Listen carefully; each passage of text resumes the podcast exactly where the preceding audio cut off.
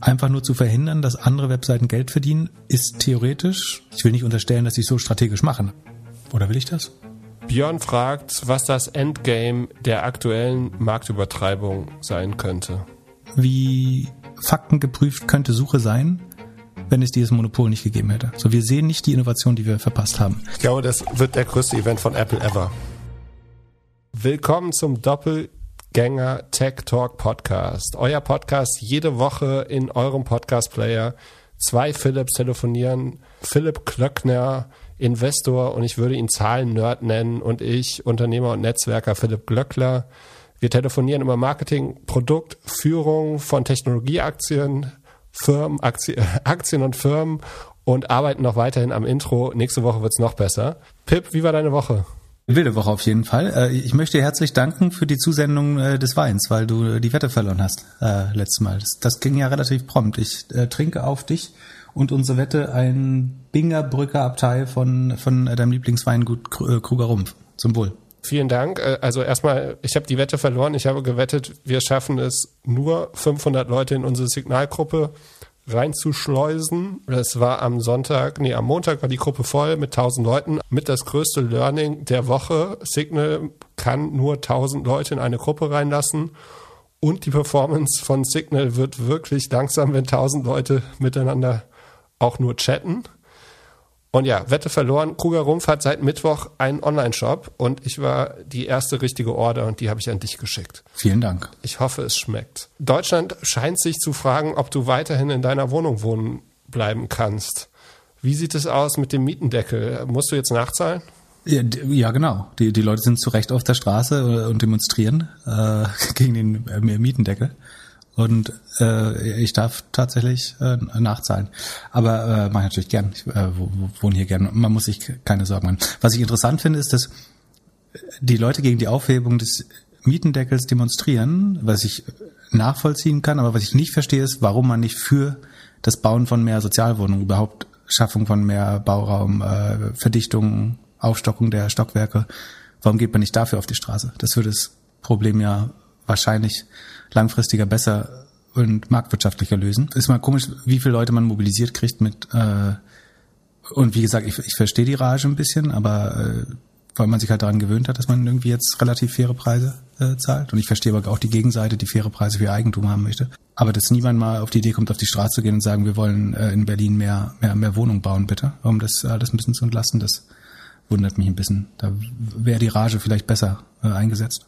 Von was gehst du aus? Was zahlst du jetzt pro Quadratmeter mehr? Das möchte ich nicht sagen.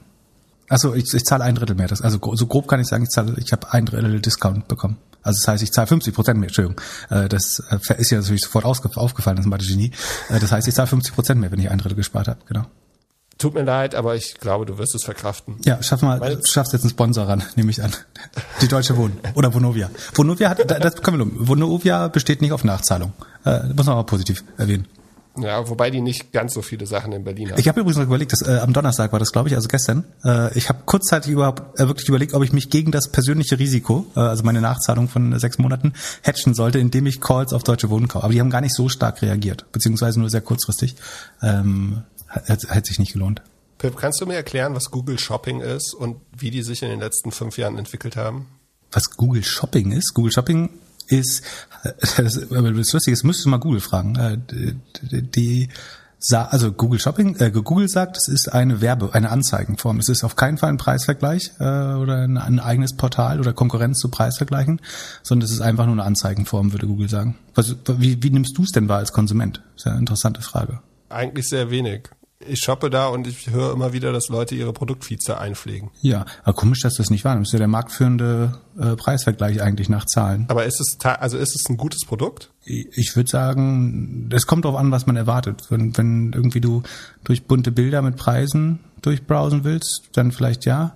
Wenn du irgendwie einen Preis- oder Feature-Vergleich machen willst, dann würde ich sagen ja nicht. Und ist es für Google relevant?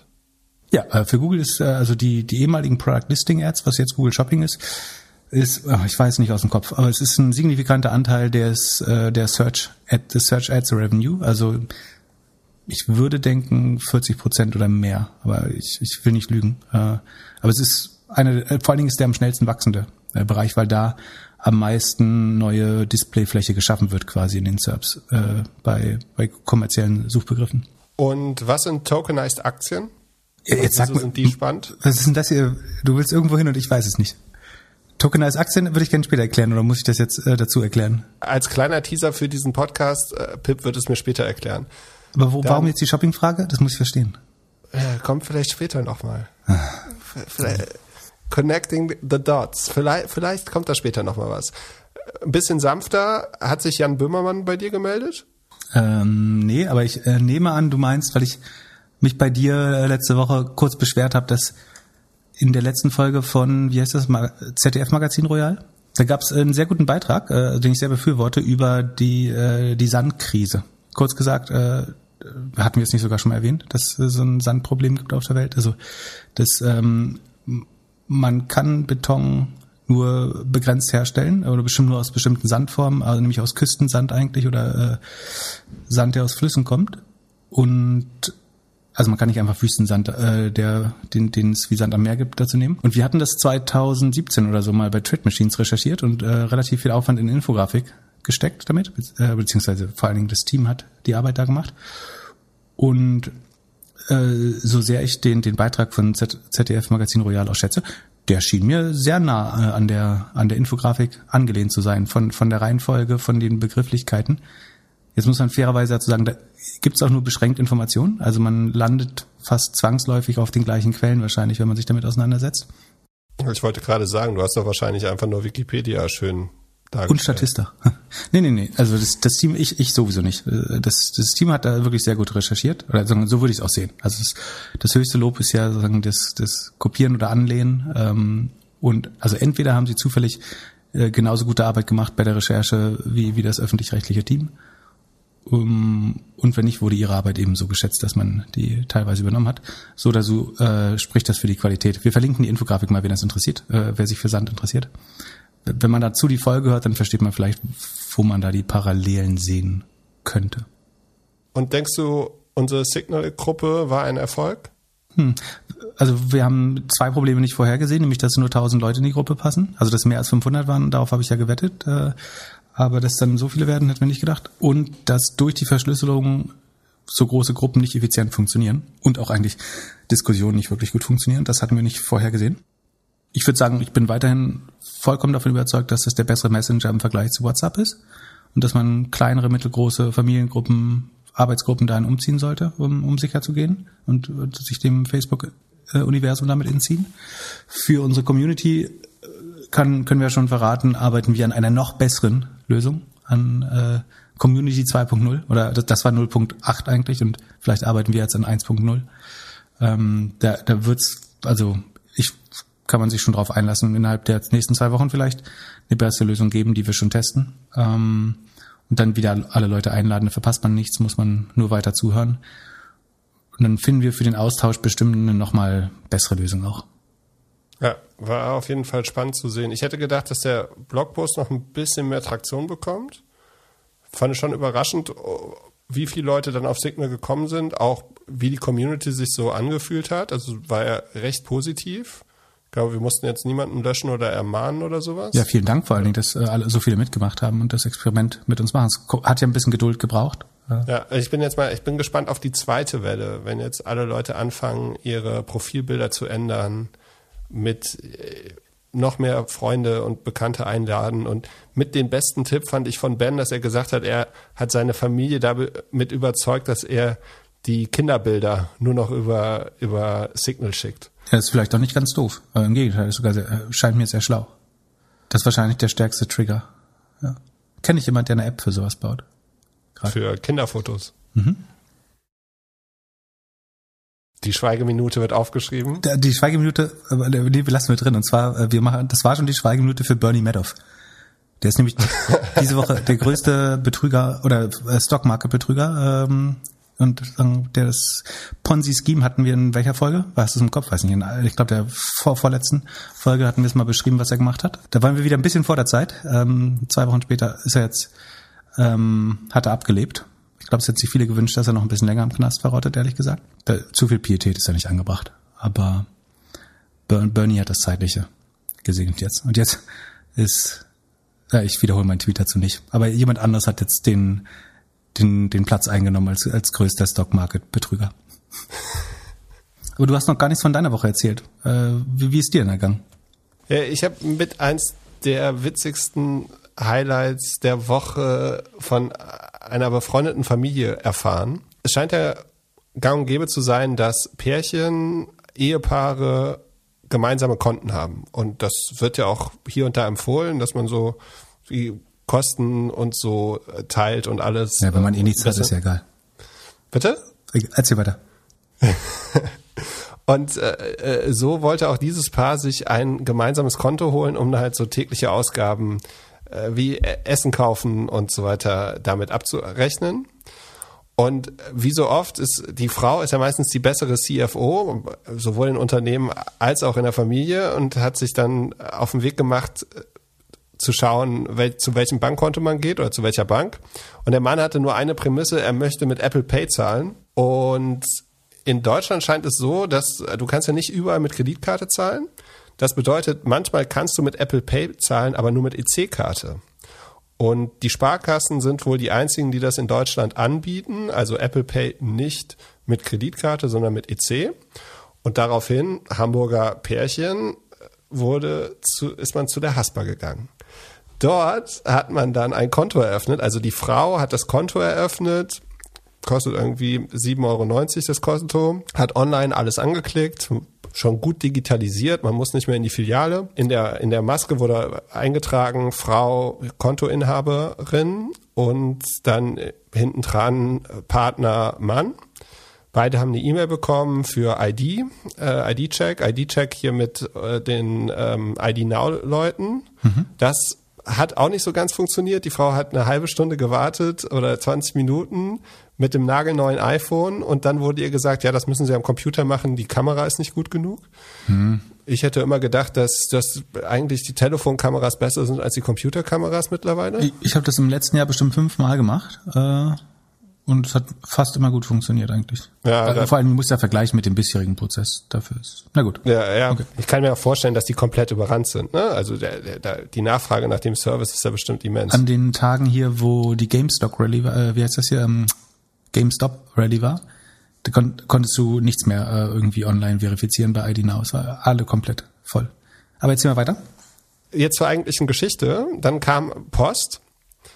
Und die Post ist so ausgestellt, als ob die Frau eigentlich gar nichts gemacht hat, sondern sich nur froh schätzen kann, dass sie bei dem Konto mitmacht. Also obwohl die Frau alles ausgefüllt hat, sich als Kontoinhaberin gesetzt hat, steht auf dem Briefkopf halt erst der Mann, also Herr und Frau, dann Name des Mannes, Name der Frau, Kontoinhaber Nummer eins ist der Mann, Kontoinhaberin zwei ist die Frau. Obwohl es andersrum angegeben war? Obwohl, es, obwohl der Mann nie irgendwas gemacht hat. Aber die Frage ist, wie rum es angegeben wurde. Es wurde alles wurde, die Frau hat alles gemacht und hat sich überall als Nummer eins eingetragen. Okay. Und dann würde man sagen, die einzige Erklärung, warum der Mann vorne steht und die Frau dahinter, ist wahrscheinlich alphabetisch. Und das wäre in dem Fall auch tatsächlich so. Der Mann, der Vorname ist im Alphabet ein bisschen weiter vorne. Aber die Frau hat nach, hat angerufen und dann wurde tatsächlich erwähnt, nee, das äh, ist leider im Backoffice bei uns so. Der Mann ist immer auf Nummer eins. Seit Helmut Schmidt. Und divers, dann wurde gefragt, okay, wie, wie sieht's denn aus, wenn da, wenn man da divers einträgt? So, ja, das gibt das System nicht Kann, kannst du wahrscheinlich zum Absturz bringen. Wenn du, wenn du zweimal weiblich machst oder weiblich und divers, dann äh, geht der ganze Kobol-Server äh, da kaputt bei der Bank. ja, es ist äh, auf jeden Fall, ja, äh, das war so das, das Haspa-Erlebnis, äh, was dazu jetzt geführt äh, Ist das schon ein Haspa-Gate? Ist es woke, sind wir woke genug, da ein Haspa-Gate draus zu machen? Naja, wenn zwei Typen darüber reden, dass etwas diverser sein müsste. Ich weiß nicht, ob das, ob das zählt, aber es ist auf jeden Fall ein Erlebnis, das schon mal dazu geführt hat, dass jetzt das Konto da nicht mehr eröffnet wird und man woanders hingeht. Die Frage ist, ob da jedes Bankensystem so ist oder wie viele Systeme so sind. Aber du würdest ja eigentlich erwarten, dass es überhaupt keinen Unterschied hat, wer und was irgendwas eröffnet und dass die Person, die die Arbeit macht, halt erwähnt wird. Ähnlich wie wenn man eine PowerPoint-Präsentation macht und dann irgendwie den Namen da unten drunter stehen hat oder eine Infografik. Könnte, ich meine, nach meinem, meiner Kenntnis sind die meisten IT-Systeme der Banken tatsächlich in den 70er, 80er Jahren Äh, und ich glaube wirklich auf, auf Basis von C++ äh, und äh, C++ und COBOL, also Maschinensprache mehr oder weniger entstanden. Ähm, es wird mich nicht, also ich meine, es ist klar, dass sich das in den Systemen so verankert dann. Aber es klingt nicht ganz zeitgemäß. Ähm, ja, das war auf jeden Fall große Diskussion. Aber die Frage ist, wie würdest du, äh, sagen, du musst ja auch immer konstruktiv lösen. Wie würdest du es, wie, wie ist es denn richtig? Richtig ist, die Person, die es beantragt, steht oben, beziehungsweise füllt die ganzen Dokumente aus. Hm. Okay. Und wird auch, also sollte auch auf dem Briefkopf stehen. Also ich verstehe sowieso nicht, wieso beide aber auf dem Briefkopf stehen, wenn eine Person das alles. Ne, aber wenn beide draufstehen, dann ist du hast als äh, ehrliche Gemeinschaft beantragt das Konto und wenn dann beide draufstehen.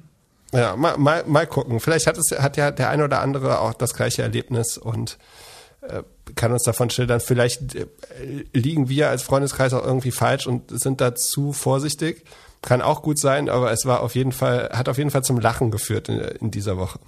Hast du dir mal den Honest IPO angeguckt? Also Honest ist die Firma von der Schauspielerin Jessica Alba, würde ich so erklären. Und eigentlich, eigentlich machen die Ökoprodukte. Ich habe die 2012 tatsächlich mal in San Francisco gesehen auf der Bühne, da haben sie das gerade announced. Und ich habe gedacht, oh, jetzt macht eine Prominentin Prominente das, was ich mit Avocado Store so ein bisschen vorhatte. Und habe jetzt nochmal so ein bisschen nachgeschaut und sehe, die macht das gemeint mit Brian Lee. Hast du von dem schon gelesen? Mhm. Und zwar, Brian Lee ist, glaube ich, der Meister mit dem Promi-Telefonbuch. Der hat 2000 so eine Anwaltplattform gemacht und hat das gemeinsam mit dem, mit einem der bekannten Anwälte von OJ gemacht, Robert äh, Sap äh, Shapiro heißt er. Also der war so einer, der für O.J. Simpson, für O.J. Simpson gesprochen hat. Hat den wohl 2000 so angerufen und die ganze Zeit gesagt, ich hätte dich gerne hier an Bord und, und so weiter. Dann hat er wohl mit Kim Kardashian Shoe Dazzle gemacht.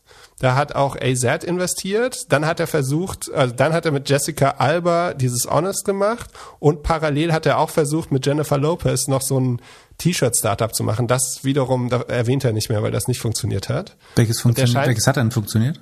Naja, Jessica Alba also. scheint ja noch so ein bisschen zu funktionieren. Und dieses Shoe Dazzle, da hat auf jeden Fall Andreessen Horowitz auch mal 40 Millionen reingelegt. Ob das jetzt noch wirklich groß ist, weiß ich nicht. Das war so ein Schuh-Abo-Ding. Okay. Und Honest macht so Baby, also haben angefangen mit äh, Diapers D2C, also Direct-to-Consumer Windeln verkaufen. Äh, in Deutschland macht Lilly so ein ähnliches Modell, glaube ich. Das ist ja auch so ein bisschen deine Expertise wieder. Ähm, kauft, kauft ihr Windeln D2C oder im, im DM? Wir, wir haben es D2C probiert, ohne Marken zu nennen. Allerdings waren wir von der Qualität nicht immer überzeugt. Mhm. Okay. Also bei Windeln ist es ja oft so, dass du halt willst, dass nichts ausläuft und dass sich alles gut anfühlt. Und hast du, hast du dir die Honest-Webseite angeschaut? Äh, würdest du zeichnen da äh, äh das IPO oder passt? Ich habe mir nochmal das Video Markt? von 2012 angeguckt und was ich halt, was halt schon wirkt, ist, glaube ich, so die die Videos und die Geschichte. Von den Zahlen her würde ich sagen nicht und die Produkte. Was ist die Geschichte? Mach mal den Pitch, mach mal Storytelling. Also du bist Du bist naja, jetzt hier. Junge, also prominente Mutter merkt, dass man bessere Produkte konsumieren muss und erzählt das jedem. Das reicht. Das ist schon bei einem großen Prominenten. Ich glaube, wenn, wenn auf einmal Kim Kardashian jetzt merken würde, dass äh, die Welt irgendwie die Produkte, die sie konsumiert, ein bisschen besser sein würde, dann würden die Sachen schon gekauft werden. Und es schon bemerkt, also was schon, was ich schon bemerkenswert finde, ist, wie früh Brian und sie das gecheckt haben. 2011, halt mit Influencern, ja, 2011, 2012 mit Influencern diese Sachen zu machen. Das äh, machen ja einige, fangen damit ja gerade erst an. Mhm, ja. Und was sie, wenn du dir auf die Webseite so anguckst und dann so diese Videos, sie machen halt, sie macht diese ganzen TikTok-Ads und alles dazu es ist schon sehr amüsant und entertaining. Ich kann mir schon vorstellen, dass Leute das kaufen. Auf der anderen Seite find, bin ich immer relativ enttäuscht von Produkten, die ich über Facebook, Instagram oder so Ads kaufe, weil die eigentlich nie den Qualitätsstandard haben, den ich gerne haben würde. Ja, für, für die Windeln ist der NPS 78. Ist nicht gar nicht so schlecht. Also ist sogar sehr gut eigentlich. Äh, interessanterweise weisen sie nur für die Windeln aus. ähm, aber da ist relativ gut. Aber die anderen Produkte haben eher schlechte Reviews. Äh, ich habe es äh, tatsächlich ein bisschen angeschaut und äh, meine Überschrift wäre, die Windel stinkt, äh, ehrlich, ehrlich gesagt. Ähm, also die Zahlen, die machen so, äh, im letzten Jahr haben die 300 Millionen Umsatz gemacht äh, damit. Und das waren 28 Prozent Wachstum gegenüber Vorjahr. Ist das viel oder wenig, würdest du sagen? Boah, mit dem Corona-Rückenwind würde ich mal sagen, ist das nicht so viel. Ja, sehr guter Punkt. Eigentlich ist der E-Commerce-Markt insgesamt so, je nachdem, welches Segment man sich anschaut und welches Land, zwischen 25 und 35 Prozent gewachsen durch die Corona-Sonderkonjunktur. Und das heißt, wenn du 28 Prozent plus gemacht hast, dann bist du eigentlich nicht doll gewachsen. Und im S1-Filing, also dem IPO-Prospekt, ja, Prospekt, also diesen, dieser Zwangsveröffentlichung, haben sie auch gezeigt, dass von 2018 auf 2019 ist äh, The Honest Company sogar geschrumpft ein klein bisschen, von 238 auf 236 Millionen. Das hat man ganz schlau dargestellt, indem man äh, ein gewisses Segment, was besonders stark geschrumpft ist, hat man einfach zu Non-Core Products erklärt. Und dadurch sind die Core Products von 210 auf 226 immerhin gestiegen, aber insgesamt ist der Umsatz runtergegangen. Und das wäre eigentlich jetzt ein Fall, also ein Distressed Asset gewesen eigentlich, äh, ein Sanierungsfall. Dann kam aber Corona 2020 und oder Covid und der Umsatz ist halt dann doch um, um 28 Prozent gestiegen. Und jetzt versucht man das dann äh, an die Börse zu bringen. Die machen ähm, 15 Millionen Verlust auf den 300 Millionen Umsatz. Äh, Adjusted EBITDA, also sozusagen um Sondereffekte bereinigt, glauben sie ist 10 plus 10 Millionen. Ähm, die, sie haben die, die Rohmarge, also die Gross Margin auf 36 Prozent verbessert. Das ist die der Verkaufspreis minus der, der, der Erstellungspreis äh, der, der Produkte. Also die hat sich klar verbessert über die Zeit. Die lag vor zwei Jahren noch bei 25 Prozent. Damit kann man kein Geld verdienen eigentlich, ähm, D2C. Von dem Umsatz ist eigentlich nur die Hälfte wirklich D2C. Den Rest verkaufen sie über äh, Target, ähm, Walgreens und so weiter. Also über dritte Parteien in so einem Wholesale oder ähm, Großhandelsmodell. Und die wollen zwei Milliarden für die Company. Das finde ich relativ sportlich bei 300 Millionen Umsatz, wenig Gewinn, wenig Marge, wenig Wachstum. Ähm, ich glaube, nach Corona würde ehrlich gesagt nicht mehr wachsen oder vielleicht sogar im schlimmsten Fall schrumpfen. Ähm, was sie glauben, ist, dass sie Marketing noch besser machen können. Fragt man sich ein bisschen, warum es in den letzten zehn Jahren also dann nicht schon geschafft haben. Und äh, ziehen die Joker-Karte Asien-Fantasie. Würde man sich auch fragen. Also das erste, wohin du eigentlich mit so einem Babycare-Produkt gehst, wäre China. Die kaufen ja Milchpulver aus Deutschland, weil sie ihren eigenen Produkten nicht vertrauen und so weiter. Das ist sowieso, wenn, wenn man so eine Due Diligence macht, dann kriegt man immer so Wachstumscases vorgeschlagen. Und eigentlich muss man sich bei jedem immer zwei Sachen fragen. Also A, hat man das schon mal probiert und es ist gescheitert vielleicht, in der Vergangenheit sogar? Und wenn nicht, warum hat man es bis heute nicht probiert, wenn es so schlau ist? Also die, die Leute wollen natürlich jetzt für so ein IPO oder auch jegliches Investment immer dann so neue Horizonte zeigen, die man aufmachen kann. Und es ist aber nicht so, dass irgendein Business dann sagt, damit warten wir jetzt mal bis zur nächsten Runde oder so und wir machen das nicht, sondern wenn die Sachen alle so opportun sind, wie man das versucht erscheinen zu lassen, dann hätte man das ja alles vor fünf Jahren schon machen können. Und bei dem Produkt, also Babywindeln, Babypflege, Hautpflege etc., wäre China, glaube ich, auch vor fünf Jahren schon opportun gewesen. Deswegen glaube ich auch, der Fantasie da nicht. Ich bin mir relativ sicher, dass das nicht für zwei Milliarden an die Börse geht. Und wenn nicht, verliert es am ersten Tag deutlich an Wert. Und ich würde das Ende des Jahres auch unter einer Milliarde sehen, äh, ehrlich gesagt. Kann, und ich meine, das Problem ist, so ein D2C-Businessmodell äh, ist immer toll, wenn du regelmäßige Käufer hast. Das hast du bei Windeln, das ist super. Äh, du hast eine Kundenbindung, aber du hast ja auch eine natürliche Churn. Also irgendwann mit 14 wird das Kind ja mal lernen, ohne Windeln zu leben und dann, dann vielleicht auch früher. Das heißt, du hast keine endlose Beziehung, es sei denn, du kriegst die Leute alle in diese Skincare-Produkte und so hochverkauft. Das scheint aber nicht allzu oft zu funktionieren. Ähm, plus, wie gesagt, die haben relativ schlechte Reviews. Den NPS weisen sie meiner Meinung nach bewusst nur für die Windelprodukte äh, aus, die vielleicht ein bisschen besser sind. Dann, achso, dann habe ich mir mal SimilarWeb angeschaut. Das ist sehr ähnlich zu vielen Cases, die ich auch sonst mir mal anschauen muss. So, so D2C-Brands ist schon was, was, was ich mir im Tagesgeschäft auch mal äh, an, anschauen darf ab und dann. Und SimilarWeb zeigt zum Beispiel, dass der, der Traffic ist von März 2021 äh, auf 21 um 40 Prozent runtergegangen. Also das war. Wie kann das denn sein?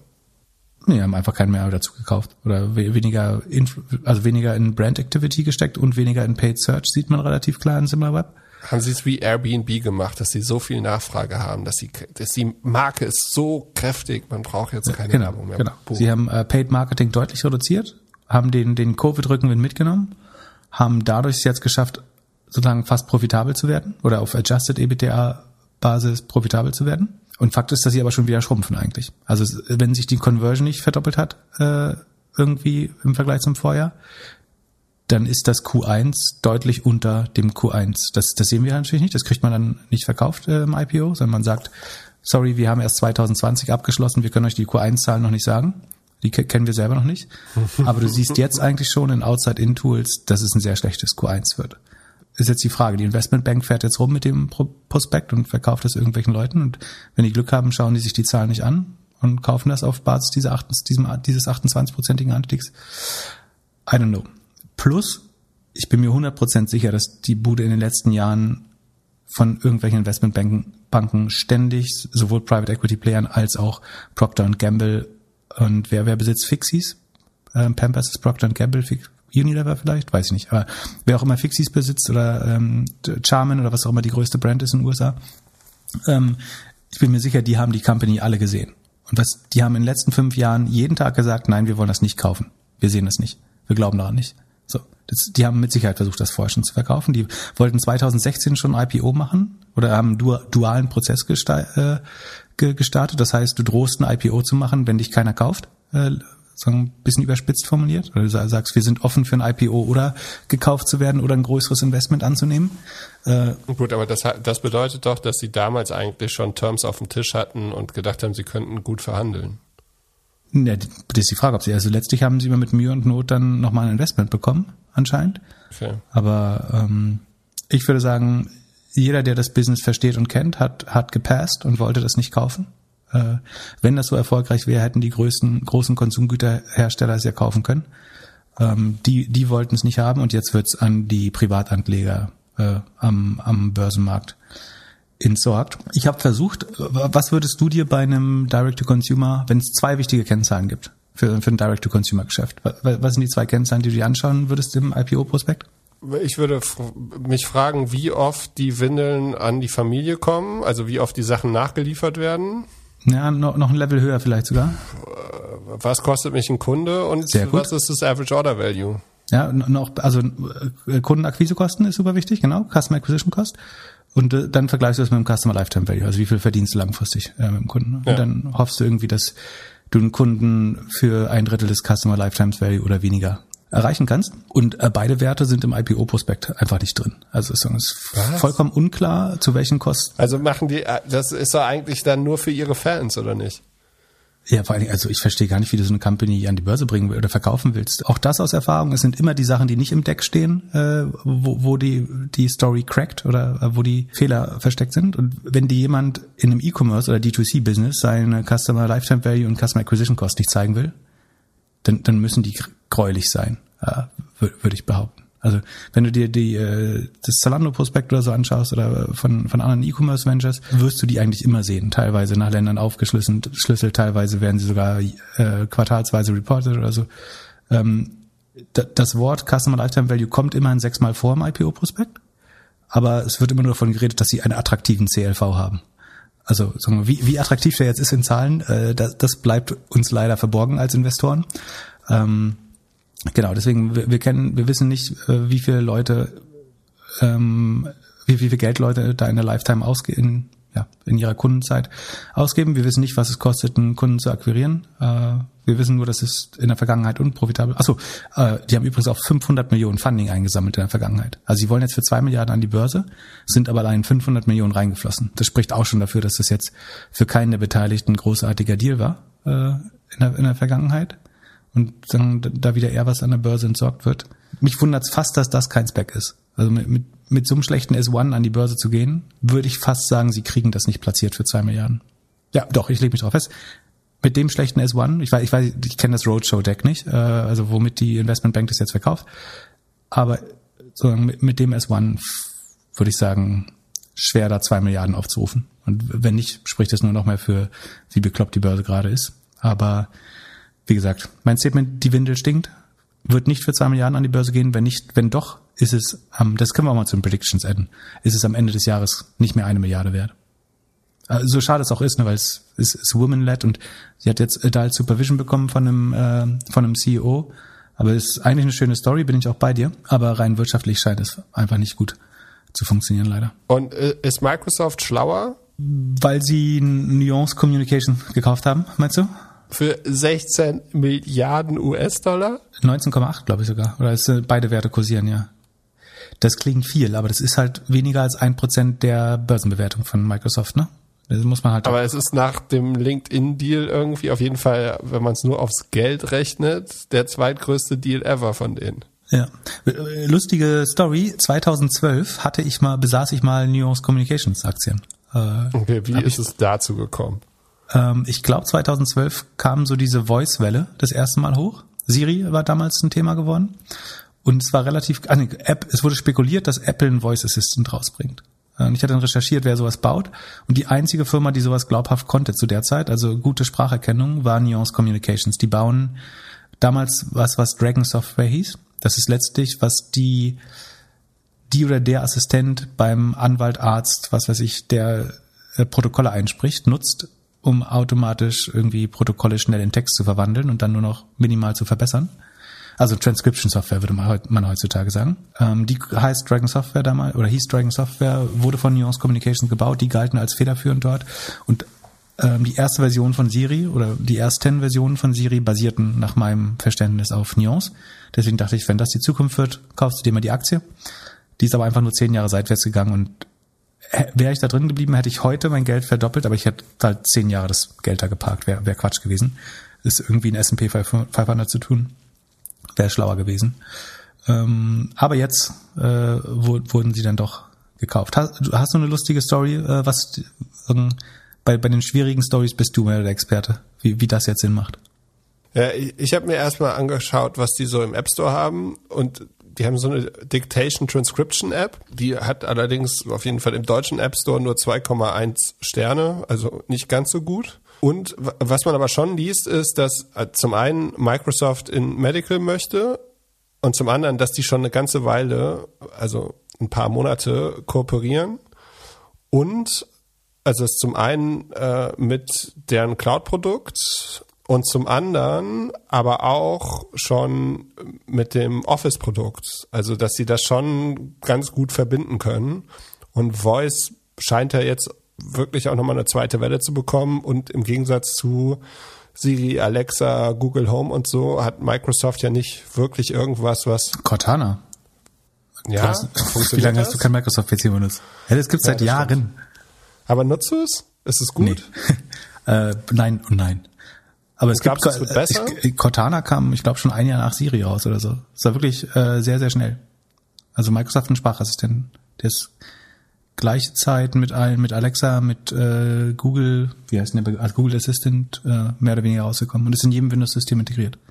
Also ich glaube zwei Sachen, die gehen einmal in das ganze Medication-Thema mehr rein und haben damit jetzt Kunden und zum anderen versuchen sie halt alles, was Voice ist, irgendwie von denen machen zu lassen. Aber ich frage mich halt, was ist die Innovation? Also ist das so viel wert und kaufst du eine Firma für so viel Geld, die so lange horizontal sich an der Börse entwickelt hat. Ich, glaube aber, es gibt zwei Gründe, Firmen zu kaufen. Offensiv oder defensiv. Und die defensive Geschichte wäre, glaube ich, Microsoft hat das Internet verpasst. Microsoft hat den Mobile-Trend verpasst. Und das ist jetzt ihre Chance, Voice mal nicht zu verpassen. Wenn Nuance so federführend ist oder Avantgarde, was Technologie angeht, dann ist es, versichern sie sich ein bisschen dagegen, dass sie Voice als neue Plattform vielleicht mal nicht verpassen. Ja, dann hätten sie es doch vor fünf Jahren kaufen müssen. Ja, vielleicht, genau. Aber vielleicht dachten sie auch bis dahin, dass sie es noch selber schaffen. Und ähm, ich glaube, Microsoft hat schon lange darunter gelitten, dass sie halt das Internet und Mobile komplett, also Mobile haben sie bis heute äh, nicht hinbekommen. Internet Cloud Business muss man sagen, die haben sich ja krass wieder aufgerappelt. Ne? Also Office 365 ist ein super erfolgreiches äh, Produkt inzwischen und das, das Cloud Business auch. Von daher ist es eher spannend, wie die es wieder hinbekommen haben, sich, sich da aufzurappeln. Das ist schon mal eine Success Story. Und ich glaube, du kannst schon sagen, das ist jetzt ein bisschen eine Versicherung, dass sie Voice nicht verpassen, dass sie da Technologie einkaufen. Ähm, die sehen wahrscheinlich, dass Zoom äh, geht in Trans äh, habe ich dir neulich geschickt, dass Zoom und theoretisch können wir uns vielleicht unseren Transcription Service bald sparen, weil Zoom äh, selbst für Free-User, äh, wenn sie irgendwie Bedarf anmelden, eine, eine kostenlose Transcriptions von Meetings macht. Und ich meine, da wird es, glaube ich, auf jeden Fall hingehen, dass Teams und Zoom sich so in Productivity-Tools wandeln. Das heißt, dass alles, was du sprichst, wird strukturiert mitgeschrieben, vielleicht schon in Agendas, Gliederungen, To-Do-Listen gepackt, ähm, Protokoll, Sprachprotokoll sowieso. Ähm, und wie gesagt, Zoom arbeitet dran, relativ klar. Und vielleicht für Microsoft-Fan an der Zoom. Äh, das Zoom ist fast 200 Milliarden wert oder so, glaube ich zuletzt. Das heißt, die hätten auch Nuance kaufen können. Das könnte ein Grund sein. Und wenn du es offensiv sehen willst, was Nuance ja schon baut, ist diese Ambient Clinical Intelligence. Also, dass du im Krankenhaus oder bei der Visite oder beim Arzt im Zimmer das quasi mitlaufen lässt und die strukturierten Daten aus dem Gespräch mit erhoben werden. Also alles, was sonst extra protokolliert werden muss oder in irgendeinen Computer eingegeben muss, werden muss, das kann man ja auf einer Voice-Plattform auch so gut machen. Oder ein super Beispiel wäre, stell dir so ein Impfzentrum vor, da musst du ja unheimlich viel Bürokratie machen, dem Vernehmen nach. Das, sind ja nur irgendwie Consent einholen, irgendwelche Belehrungen. Das könntest du alles komplett automatisiert machen. Da muss kein Arzt daneben stehen. Und wenn ein Arzt das schon macht, dann könntest du es ja wenigstens automatisiert dokumentieren. Also dass du sagst, äh, hier läuft, du klärst den Nutzer einmal auf, dass eine App äh, darüber wacht, was, was über dieses Gespräch.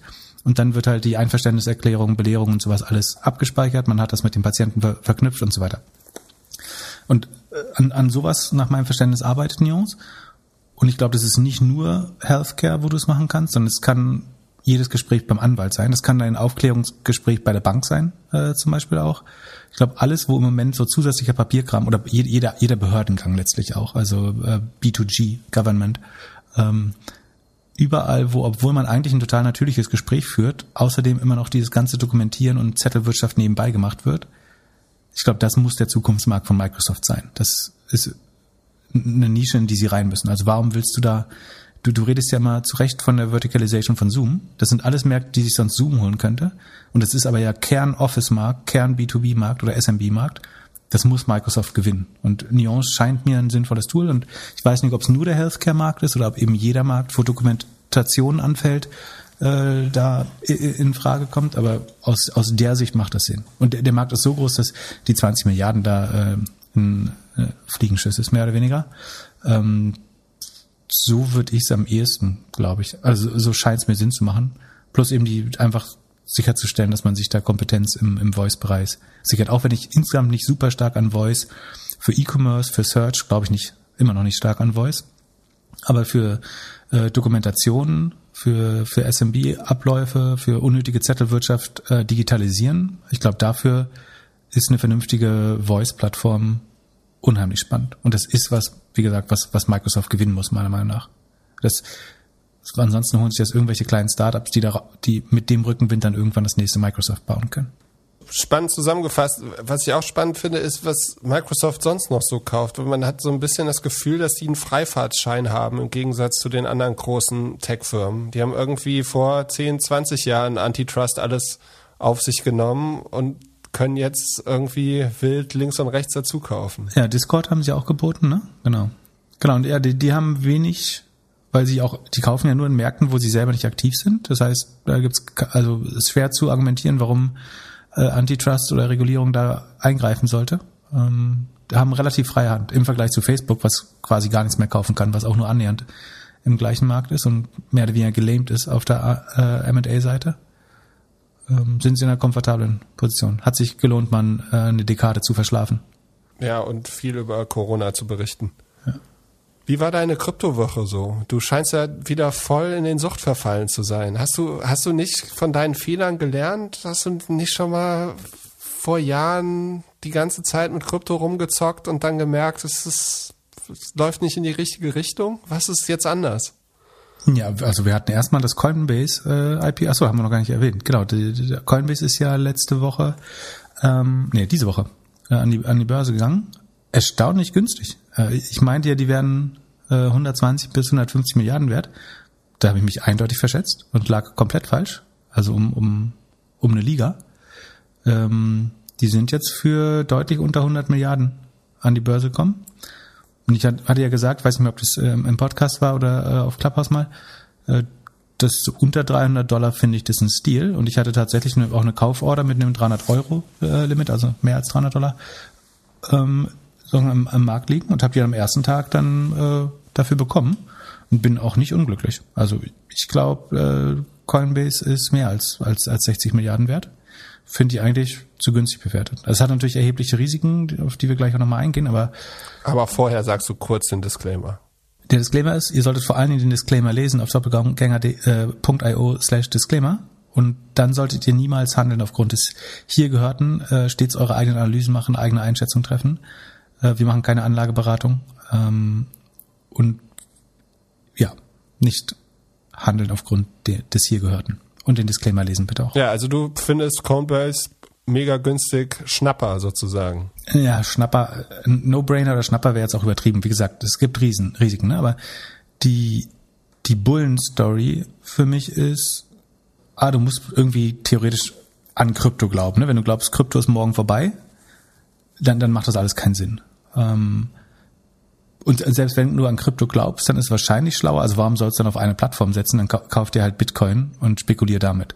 Denn warum noch das zusätzliche Risiko ähm, der, der, der Firma dazu kaufen? Ähm, was ich aber glaube, ist, dass, also Coinbase hat, also man muss den Zahlen ja zumindestens jetzt ähm, Tribut zollen und die waren einfach großartig, dass sie da 1,8 Milliarden Umsatz gemacht haben und damit 1,1 Milliarden EBIT abgeliefert haben. Das ist schon großartig. Kann man das jetzt sofort schreiben aufs ganze Jahr? Weiß ich nicht. Aber nach meinen Maßstäben kann man das mit mehr als 60 Milliarden bewerten. Und dann ist ja auch vollkommen klar, dass das nicht auf Ewigkeit einfach nur eine Kryptobörse bleibt. Also die werden jetzt in äh, dezentralisierte Finanzen investieren, werden äh, weitere Finanzprodukte bauen. Die haben einen internen VC eigentlich und sagen selber, dass sie ihren, ihren Börsenkurs als Waffe nutzen wollen, um jetzt weitere Firmen aufzurollen. Also die haben durch die Blume eigentlich gesagt, dass sie alles, was bei drei nicht auf den Bäumen ist und wo Krypto draufsteht, äh, was eine sinnvolle Ergänzung zu der Plattform sein kann, dass sie darin jetzt entweder investieren werden oder es aufkaufen werden. Und ich kann mir schon vorstellen, dass das die Firma ist, die jetzt sozusagen das Krypto-Ökosystem aufbaut, weil es die mit der meisten Kredibilität ist, die einzige, die an der Börse ist, Status jetzt.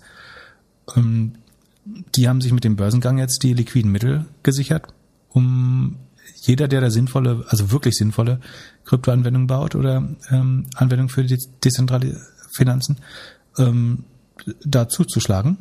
Und das könnte sagen, wenn das klappt, dann wird es halt riesig groß. Und sie können natürlich auch in Stock Trading gehen. Da hat Binance die noch größere Plattform angekündigt, da kommen wir gleich noch drauf. Ähm, das ist eine weitere Fantasie, die sie noch nicht machen und die nicht eingepreist ist irgendwie, sondern es wird alles nur behandelt, als wäre es eine, eine Börse, die auch morgen wieder vorbei sein kann. Was spricht dagegen? Es könnte ein Kryptowinter kommen, dann äh, brechen die Ergebnisse natürlich ein, äh, wenn, wenn das wieder passiert. Ähm, es kann zu der Margenkompression kommen, die wir letztes Mal angesprochen hatten, also dass die, die relativ hohen Margen nicht auf Dauer zu halten sind. Das stimmt für, für die Börse, aber wenn eben die Sachen entwickelt werden, die ich gerade erwähnt habe, dann kann man damit auch wieder äh, höhere Margen rechtfertigen langfristig. Und man hat natürlich das große Regulierungsrisiko, ähm, wobei der, der Kryptomarkt halt auch langsam so groß wird, dass es schwer, also sowohl die Anzahl von der Anzahl der Teilnehmer wird es schwer zu denen zu sagen, ihr dürft nicht mehr spielen hier. Äh, das, das würde viel Wut, also dann würden Leute sich auch ein anderes Ventil suchen. Wenn du jetzt sagst, ihr müsst eure, eure Bitcoins verkaufen und den Dollar dafür kaufen, das sind ja Leute, die es teilweise Überzeugungen machen, weil sie an Fiat-Währung nicht glauben. Und ich glaube, dann hast du fast Bürgerkrieg in den USA, wenn du sagst, die Leute verpflichtest jetzt wieder Papiergeld, dem sie abgeschworen haben, zu kaufen. Das heißt, es ist gar nicht so einfach, das noch zu regulieren, äh, zumindest auf der USA-Seite. In China ist was anderes. Ähm, also es ist hochspekulativ. Ich habe es mit weniger als ein Prozent meines äh, Depots äh, natürlich gemacht. Aber ich finde, für unter 300 Euro fand ich das günstig. Ich bin jetzt heute auch, muss man auch fair sagen, Status heute, Sekunde, ich glaube 10 Prozent im Minus noch, weil es nochmal weiter runter ging danach. Aber ich bin mit dem Einstiegskurs jetzt eigentlich, äh, nee, 8 Prozent nur noch, schon wieder ein bisschen hochgegangen.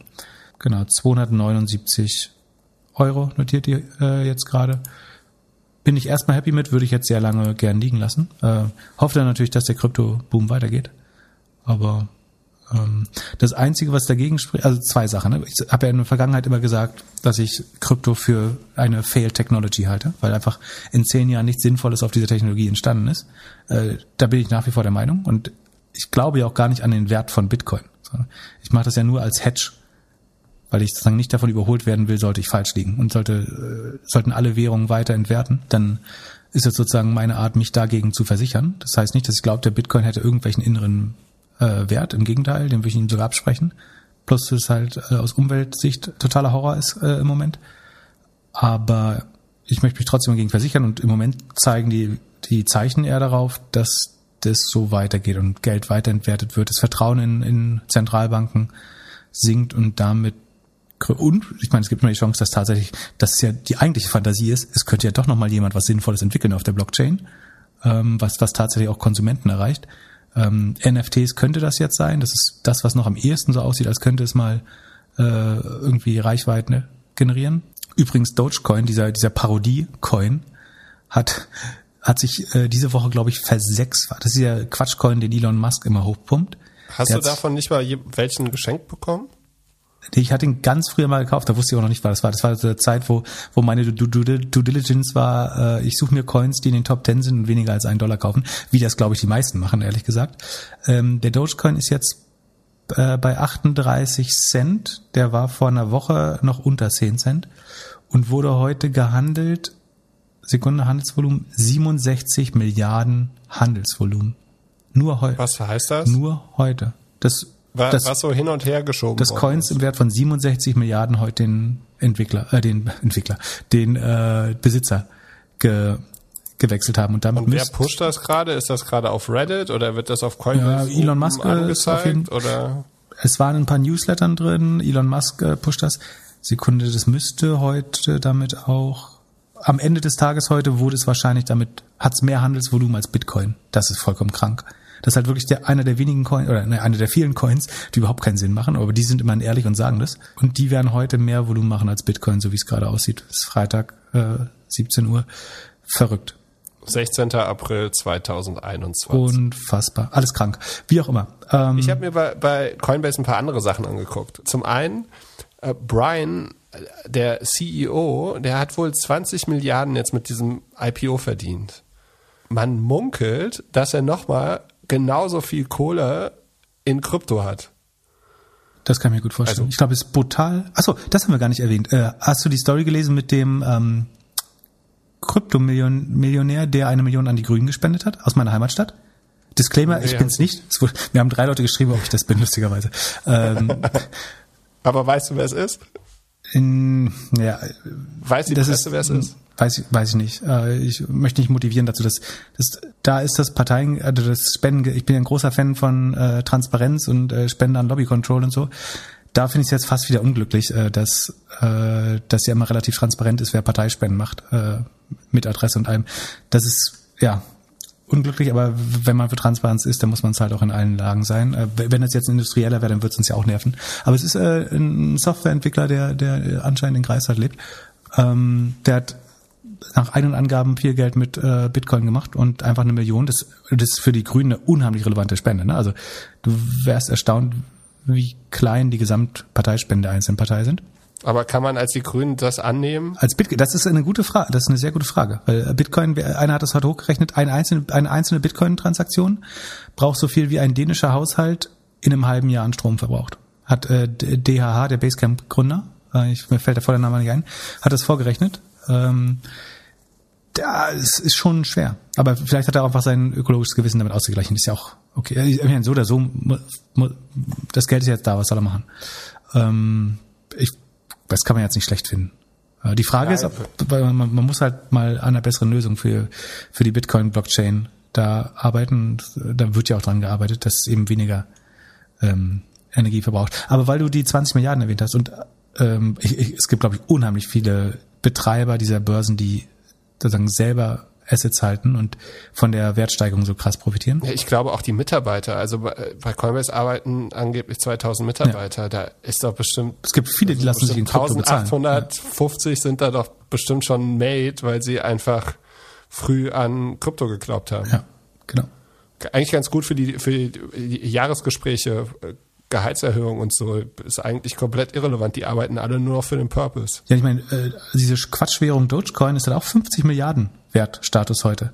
Das wird halt auch einige Milliardäre gemacht haben aus einer Parodiewährung. Ähm, auch vollkommen krass. Aber weil ich, also der Vergleich Failed Technology und warum ich deinen Punkt gut finde, du musst halt auf der anderen Seite sehen, dieser, ähm, wie heißt der, Satoshi Nakamoto? Nee, wie heißt der? Ja, der Finder. Der hat es halt geschafft, mit einem White Paper eine 2,3 Trillionen Ökonomie aufzubauen. Also die, die gesamte Marktbewertung aller Coins, sozusagen laut Coin Market Cap, liegt gerade so zwischen 2,2 und 2,3 Trillionen Dollar, also 2300 Milliarden oder 2000, rund 2000 Milliarden Euro. Das ist halt schon auch krass mit einem, mit einem White Paper. Dann kann man darüber diskutieren, wie virtuell dieses ganze Konstrukt ist und wie virtuell Geld auch gerade ist, wo, wo alle Notenbanken äh, Geld drucken und so weiter. Aber ja, und wie viel ICO White Paper geschrieben worden sind? Ja, aber das alles mit einem Gedanken in die Welt zu setzen, äh, schon krass. Hätte, glaube ich, sich niemand vorstellen können, was, was die Ripple-Effekte sind und was da am Ende draus wird. Ja, und es gibt von Coinbase auf deren YouTube-Account gibt es ein Video, das äh, Direct Listing Discussion. Auch wieder mega krasser PR-Move von Andreessen Horowitz und Coinbase. Und die machen, die machen ihr eigenes Fernsehinterview live, während der IPO stattfindet. So in Minute 30 merkst du, äh, sagt dann auch Mark Andreessen so, oh, es geht jetzt los.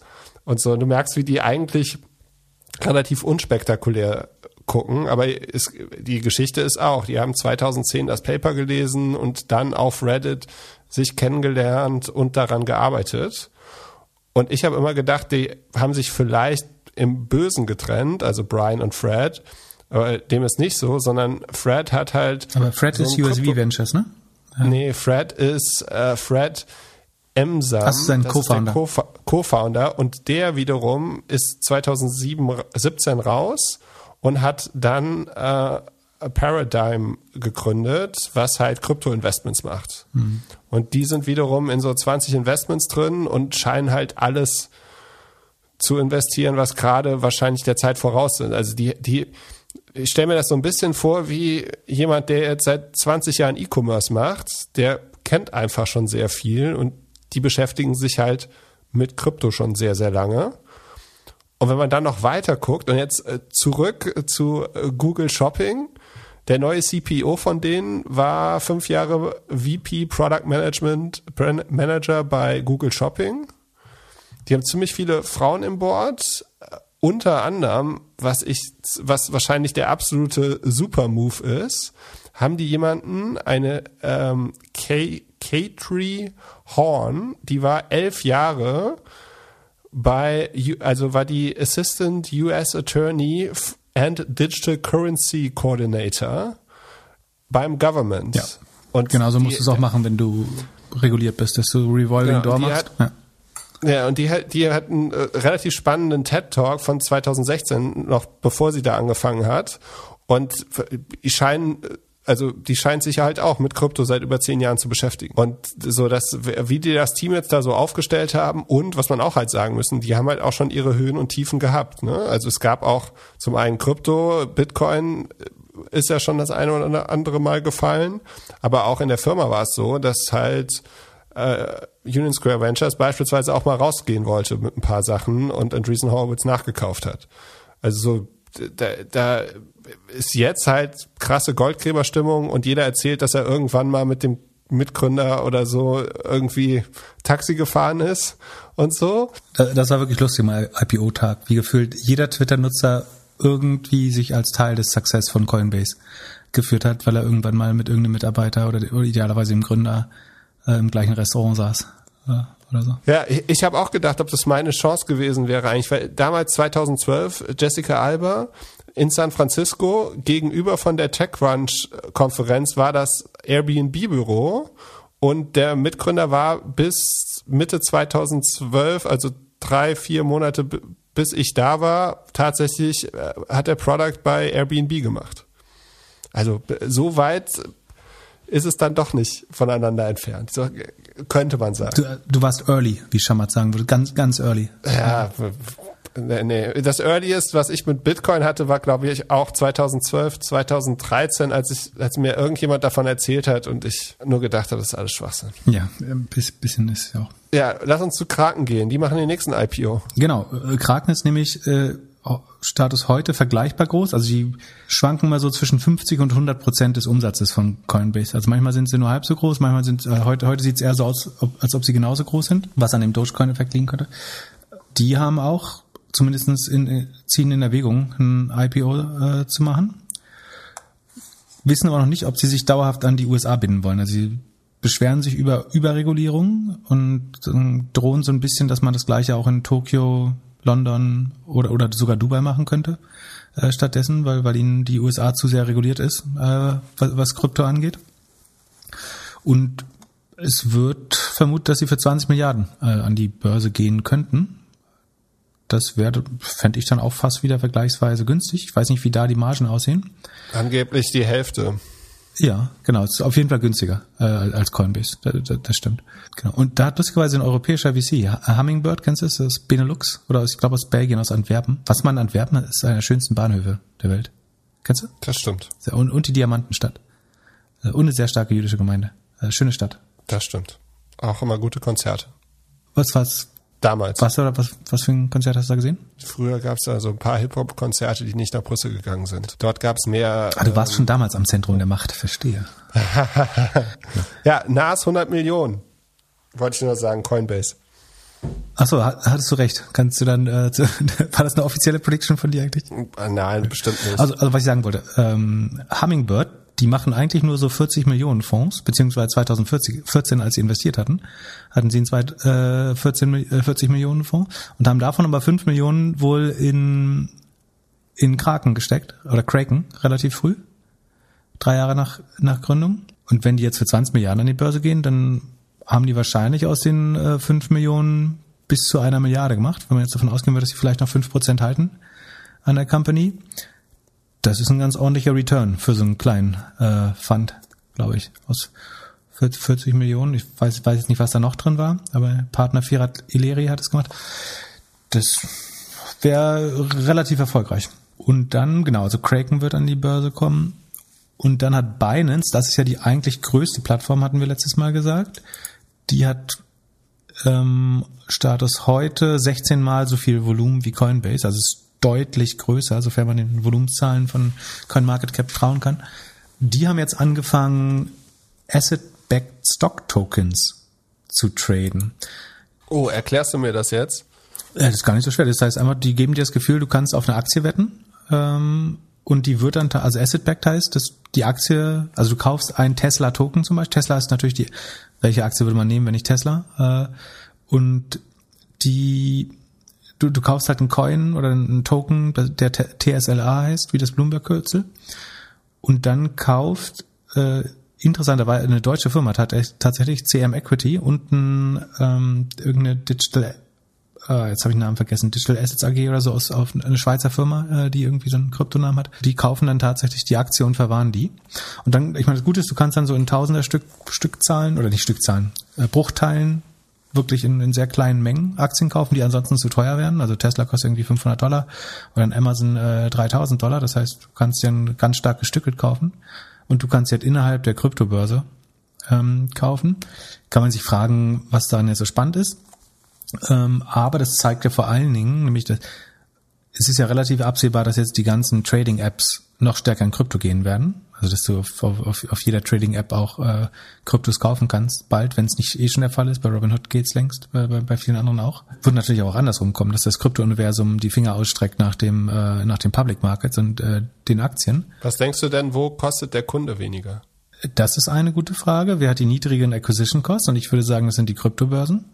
Das ist die Frage. Auf wen würdest du wetten? Also du willst, sagen wir, du, du wettest einfach Universum gegen Universum. Es geht nicht um einzelne Marken, wer es besser oder schlechter ist, sondern sagen, ist es wahrscheinlicher, dass die Trading-Apps das Krypto-Universum okkupieren oder das Krypto-Universum den Trading, den Stock-Trading-Markt? Da glaube ich eher an Krypto, weil ich glaube, dass da wesentlich geringere Hürden sind und da wurde jetzt ein bisschen Geld verdient, ein paar versuchen sich abzusichern, dann äh, entsteht wahrscheinlich die Absicherung mit den, mit den normalen Aktien. Hm. Und das ist so die Einstiegsdroge für, für die Börse. Also ich glaube, viele Leute, die 2017 äh, oder so oder davor mit Krypto angefangen haben, haben sind dann, haben vorher noch gar nichts mit Aktien gemacht und sind dadurch darauf gekommen.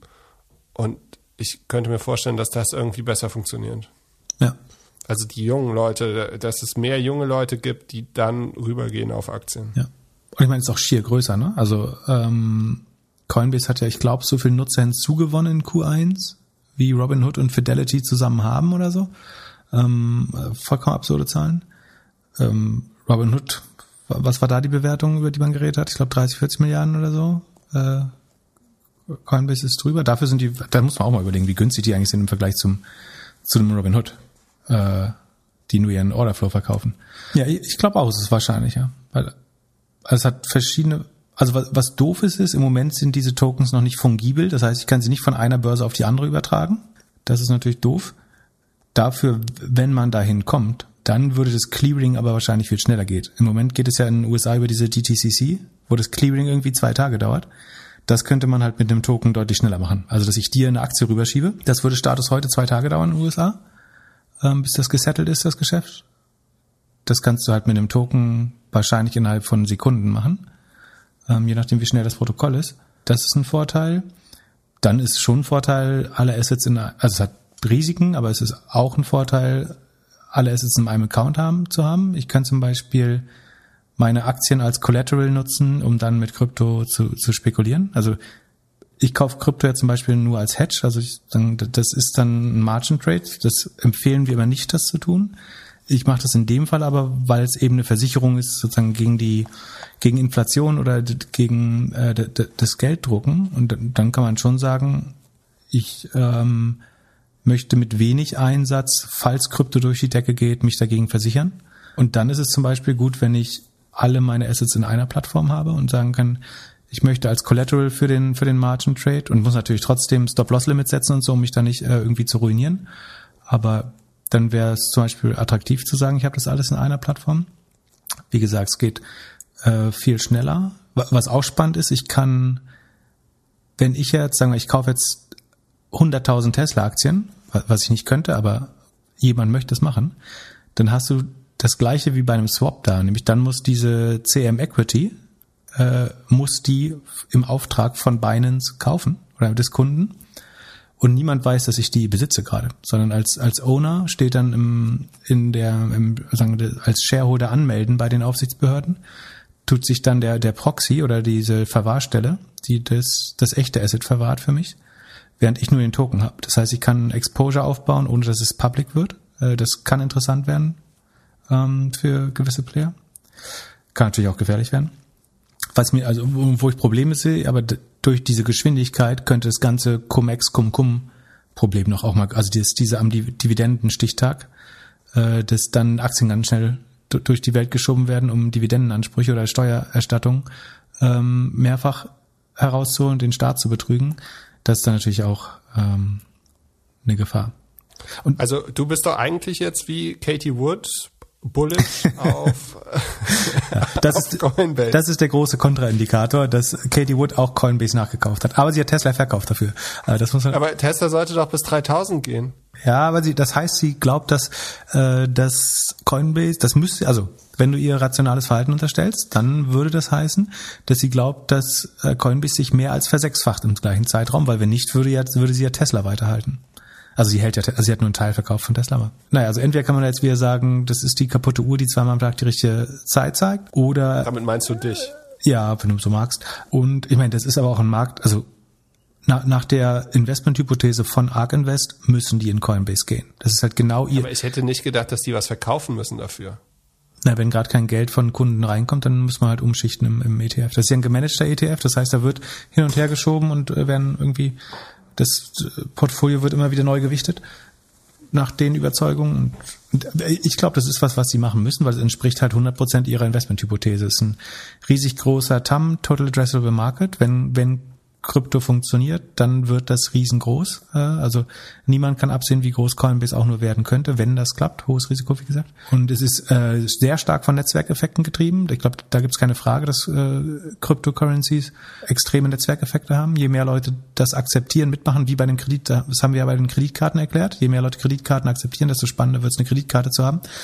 wenn jedes Restaurant morgen äh, Kryptowährung akzeptiert, dann ist es auch nochmal deutlich interessanter, Kryptowährung zu haben. Das heißt, es hat brutale Netzwerkeffekte, äh, wenn sich Krypto mal durchsetzen sollte bei, bei mehr als zwei Prozent der Bevölkerung.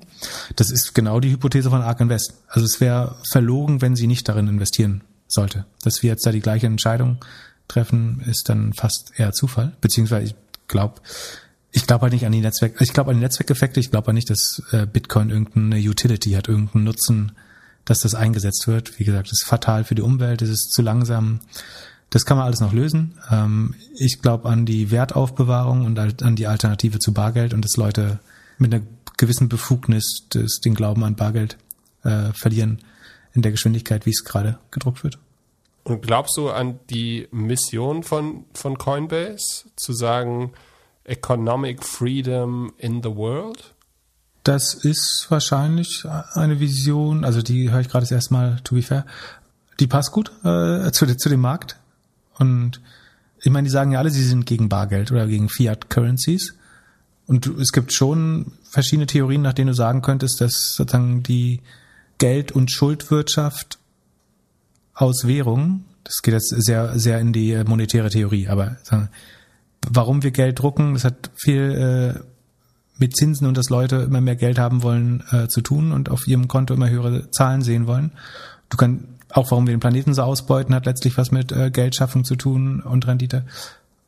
Man kann schon sagen, dass, dass, dass wir uns dem Fiat-System einmal gewidmet haben, dass das die Geißel der Menschheit ist so ein bisschen. Und eigentlich soll Geld nur Transaktionen fördern. Also Geld soll dafür sorgen, dass wir uns e-, effizient austauschen, Güter effizient austauschen können, ähm, dass wir irgendwie Dienstleistungen voneinander beziehen können, ohne dass wir immer eine ganze Kuh gegen irgendwie ein Viertelhaus äh, tauschen müssen oder so. Und den Wert hat oder die, die Funktion hat Geld hat nicht verloren, sondern es sind viele Quatschfunktionen, nämlich wie, dass wir erwarten, dass da irgendwie acht Prozent mehr draus werden jedes Jahr. Das ist ja eigentlich nicht natürlich. Dass das Geld Geld verdienen macht ja überhaupt keinen Sinn. Dass wir deswegen eine immer größere Schuldenblase auf, aufbauen und äh, immer größere Geldmengen ähm, und das, um die Rendite zu erwirtschaften, dann äh, irgendwie Menschen und Planet ausgebeutet werden, das von daher, ich finde es als Vision gar nicht schlecht. Und wenn man sich von dem System lösen würde, dann äh, könnte es die Welt besser machen, vielleicht. Benedikt hat uns eine E-Mail geschrieben und hat gefragt, ob du ein bisschen Einblick in dein Angel Investment Strategie geben könntest. Ich finde das auch gut, weil du, wir sagen jetzt überall und du sagst ja überall, dass du Investor bist und Früher, früher hast du doch gesagt, du bist Angel Investor. Jetzt sagst du eher, du bist Investor. Ja, das hat Zeichen gespart auf Twitter, glaube ich, einfach nur. Das ist auch ein, finde, Investor hört sich auch mehr oder weniger redundanter Ersatz. Fang mal an. Wie kommst du an die Deals? Sind es vor allem Gründer, die du kennst, oder wirst du auch oft kalt einfach angeschrieben? Ja und ja. Ähm, also ich werde natürlich viel kalt angeschrieben, das ist aber in, aller Regel nie, äh, nicht erfolgreich. Also es ist nicht unmöglich, aber es ist äh, sehr unwahrscheinlich, dass sich daraus was ergibt. Ähm, die meisten Sachen, die ich tatsächlich investiere, kommen aus dem Freundeskreis von ehemaligen Mitarbeitern, äh, von Leuten, teilweise mit denen ich selber gearbeitet habe oder die meine Chefs waren, deren, deren Chef ich war, die Mitarbeiter waren, äh, Konkurrenten teilweise, alles Mögliche. Und wirst du auch viel gefragt von anderen Investoren, weil jetzt zum Beispiel jemand deine SEO-Expertise oder so haben möchte? Das passiert, dass, dass andere Angels oder sozusagen Early Stage VCs sagen, in, in dem Thema hätten wir gerne noch die und die Expertise und das, da könntest du helfen. Das passiert durchaus, ja. Und wie sieht so ein Investmentprozess aus? Oder da, sagen wir zur Erklärung, daher komme ich ja sogar. Also eigentlich bin ich, ich war lange Zeit ein sogenannter Broke Angel. Das heißt, äh, äh, ich hatte Geld wenig zu bieten, äh, sondern was, was sagen, hoffentlich wichtiger ist als Geld, sondern dass man irgendwie helfen kann. Ähm, genau, deswegen ist das so hier. Entschuldigung, was war die nächste Frage? Heißt, das heißt dann so Sweat Equity oder so? Ja, Sweat Equity sagt man, wenn der Gründer, wenn die Gründer das machen, also das ohne viel Geld, das, das MVP irgendwie hinlegen. Und bei den Angel, ich weiß nicht, ob das in Deutschland ein Wort ist, aber in den USA sagt man dazu Broke Angel, wenn, wenn du halt irgendwas anderes rein, ja, wenn, wenn ja, am Ende packst, packst du Schweiß rein, so falsch liegst du gar nicht, ja, genau. Hm. Also du, du hast dann damals gesagt, ich habe kein Geld, aber ich äh, arbeite 50 Tage für dich und helfe dir, die und die Ziele zu erreichen. Äh, es geht gar nicht darum, dass man nichts hat. Also ich, ich hatte auch tatsächlich auch nichts, aber ähm, die, die Frage ist ja, was ist wertvoller? Also Geld kriegst du ja auch woanders äh, und viel, vielleicht von angenehmeren Menschen ähm, oder mit, mit weniger Stress oder was auch immer oder in größeren Mengen. Und im Zweifel bilde ich mir ein, dass dann das, was ich darüber hinaus leisten konnte, wertvoller war. Und wie sieht dein Investmentprozess so aus? Also jetzt mal angenommen, ich schreibe dir eine kalte Nachricht auf LinkedIn und sag hier, ich habe hier eine super Startup-Idee, ich habe zehn Podcast-Folgen von dir gehört, ich hätte dich gerne als Angel dabei. Dann äh, musst du in der ersten Nachricht schaffen, dass ich es überhaupt interessant finde. Ich mache irgendwas mit Krypto. Ja, und das, das war zum Beispiel lange Zeit ein No-Go. Äh, ist immer noch ein No-Go eigentlich. Genau, dann, äh, wenn ich Zeit habe und es der, die erste Nachricht irgendwie interessant war, scha schaue ich mir vielleicht das Deck an. Und wenn ich das dann ungefähr noch verstehe und interessant finde, dann äh, melde ich mich vielleicht zurück und sage, wollen wir mal telefonieren. Ähm, und dann steigt die Wahrscheinlichkeit aber auch schon, dass, wenn, wenn dann viele Sachen passen, dann. Weil du einfach nicht Nein sagen kannst. Ja, bei, bei sowas mu muss man ja Nein sagen. Sonst was sind so die Kriterien? Auf was achtest du? Was ist dir wichtig? Also ich habe keine großartige Investmenthypothese oder Strategie. Ich mache zwei Dinge. Also A, ich investiere in Dinge, die ich in der Welt sehen will, also die ich selber nutzen wollte oder wo ich glaube, die Welt wird besser dadurch. Oder also der Mindeststandard wäre nicht schlechter, äh, eigentlich aber sollte sie besser werden. Und ansonsten versuche ich drei Boxen zu checken. Die eine ist, dass das Modell irgendwo Daten aggregieren muss, äh, während es funktioniert. Das heißt nicht, und zwar also nicht, nicht Privacy verletzen, sondern einfach, es kann auch irgendwie Maschinendaten sein oder äh, irgendwelche anderen Daten, die man äh, irgendwoher bekommt, aber es sollte irgendwie, je älter es wird, immer mehr Daten haben, weil ich glaube, dass daraus Effizienz entsteht. Ähm, es sollte idealerweise Netzwerkeffekte haben. Ähm, auch, auch klar warum. Und ich finde es gut, wenn es in irgendeiner Art zukünftig Machine Learning oder Artificial Intelligence einsetzt. Und ich versuche zwei, zwei der drei Sachen äh, sozusagen abzuhaken. Wenn, wenn alle drei gegeben sind, bin ich mir eigentlich sicher, dass es gut funktionieren kann, wenn alle anderen Sachen auch passen. Es muss natürlich trotzdem irgendwie Gründe sein, an die ich glaube, ein Markt sein, den ich spannend finde, was sein, woran ich sozusagen, was ich gern sehen möchte in der Welt. Und was waren so da, also hattest du so drei, vier Sachen, die du früher nicht gesehen hast und wo du dann früher oder jetzt denkst so, ah, okay, das hätte ich vor fünf Jahren checken sollen? Also ohne jetzt Firmen zu nennen? Ja, das ja. Äh, also wenn ich es nicht nennen soll, dann kann ich ganz schnell ja sagen. Äh, also ich habe irgendwie mit vielen Unicorns gearbeitet. Ich habe auch ganz viele verpasst, weil ich es nicht gesehen habe oder es irgendwie nicht gefunkt hat. Ähm, klar, äh, das das passiert. Es gibt auch viele Sachen, wo ich mit, mit Freunden darüber geredet habe, soll, sollten wir das nicht mehr bauen? Oder wo Freunde zu mir kamen und sagen, das wäre doch eine gute Idee. Und wo wir es dann nie gemacht haben. Und wo die Firmen jetzt Milliarden schwer sind. Und wo, es vielleicht schlau gewesen wäre, das vor fünf Jahren zu machen. Aber das ist, ist, ja, ist ja auch gut, dass die es dann gewinnen, die es einfach machen. Zum Beispiel, was, was ist ein, ein Unicorn, was du eigentlich beim Abendessen schon mal besprochen hättest und zu der gleichen Zeit irgendwie gründen wolltest? Gorillas habe ich vor, vor vier oder fünf Jahren mit, mit einem äh, guten Freund äh, zusammen mir überlegt, dass wir was sehr, sehr ähnliches bauen wollen. Also ähm, das, das MVP sah ein bisschen anders aus, aber der, die Vision war sehr ähnlich. Und an was habt ihr nicht gedacht? Hättet ihr es auch so auf zehn Minuten runtergebrochen? Also das MVP wäre gewesen aus aus Autos, also ein noch kleineres Sortiment zu haben und es aus Autos, also nicht mal, also wirklich nur für die MVP-Phase, nicht mal den, den Späti zu, zu mieten, sondern es direkt aus dem Auto äh, rauszufahren. Und ansonsten äh, wirklich sehr ähnlich. Äh, ich überlege gerade, was der Unterschied es wäre eine App gewesen, es wären, achso, also wo wir uns zum Beispiel nicht einigen konnten, war der, war der Preispunkt. Ich meinte, das muss günstiger sein als Späti und äh, der, der potenzielle Partner äh, ich will jetzt nicht sagen, wir haben uns darüber gestritten, aber das war nicht ganz klar. Ich finde, es musste so günstig sein, dass man nicht darüber nachdenkt, ob man es wegen des Preises macht oder nicht. Das heißt, es muss in Berlin günstiger sein als ein Späti, weil der Späti nie weiter als 100 Meter entfernt ist. Und äh, man kann auch sagen, die Convenience ist genug wert, um da eine höhere Marge draufzuschlagen. Ich, ich hätte es lieber günstiger gemacht. Und zum Schluss. Jetzt haben wir doch über Gorillas, wir wollten nicht über Gorillas reden. Und zum Schluss, aktuell machst du immer noch operatives Geschäft oder gibst du jetzt nur noch, machst du jetzt nur noch wie heißt es? Pay and Pray. Also äh, Spray and Pray, du meinst Spray ah, and Pray. Ja. Stimmt, ja, Spray. Ja, aber es letztlich äh, kannst du auch so sagen. ähm, nee, ich versuche schon auch. Achso, das ist ein guter Punkt. Also ich habe in der Vergangenheit, glaube ich, einen Fehler gemacht, dass ich mir äh, so eine Art Samariter-Komplex hatte als Angel und ich habe mir Teams gesucht, wo ich glaube, wenn man da jetzt noch Marketing dazu tut, äh, das ist der letzte Teil, der fehlt. Und das ist natürlich insofern falsch, dass man in Sachen investieren sollte, wo man glaubt, die können schon alles und eigentlich brauchen die mich nicht. Und wenn man dann trotzdem mal einen Call macht oder mal einen Workshop oder mal helfen kann, ist das trotzdem toll. Und das heißt, ich versuche in möglichst komplette Teams zu investieren, die mich nicht brauchen. Ähm, das heißt aber nicht, dass ich dann äh, nicht helfen kann oder es versuche, äh, wenn wenn es geht. Irgendwie, wenn man eben mal die SEO-Strategie klären will oder irgendwas äh, anderes auf der Produktseite oder Marketingseite oder Datenseite. Ähm, aber eigentlich sollte sollte man, also meine Erfahrung ist es schlauer, in Teams zu investieren, wo man überzeugt ist, dass die einen, nachdem sie das Geld haben, eigentlich nie wieder anrufen. Obwohl es total okay ist, wenn sie einen anrufen dann. Und was nervt am meisten als Business Angel?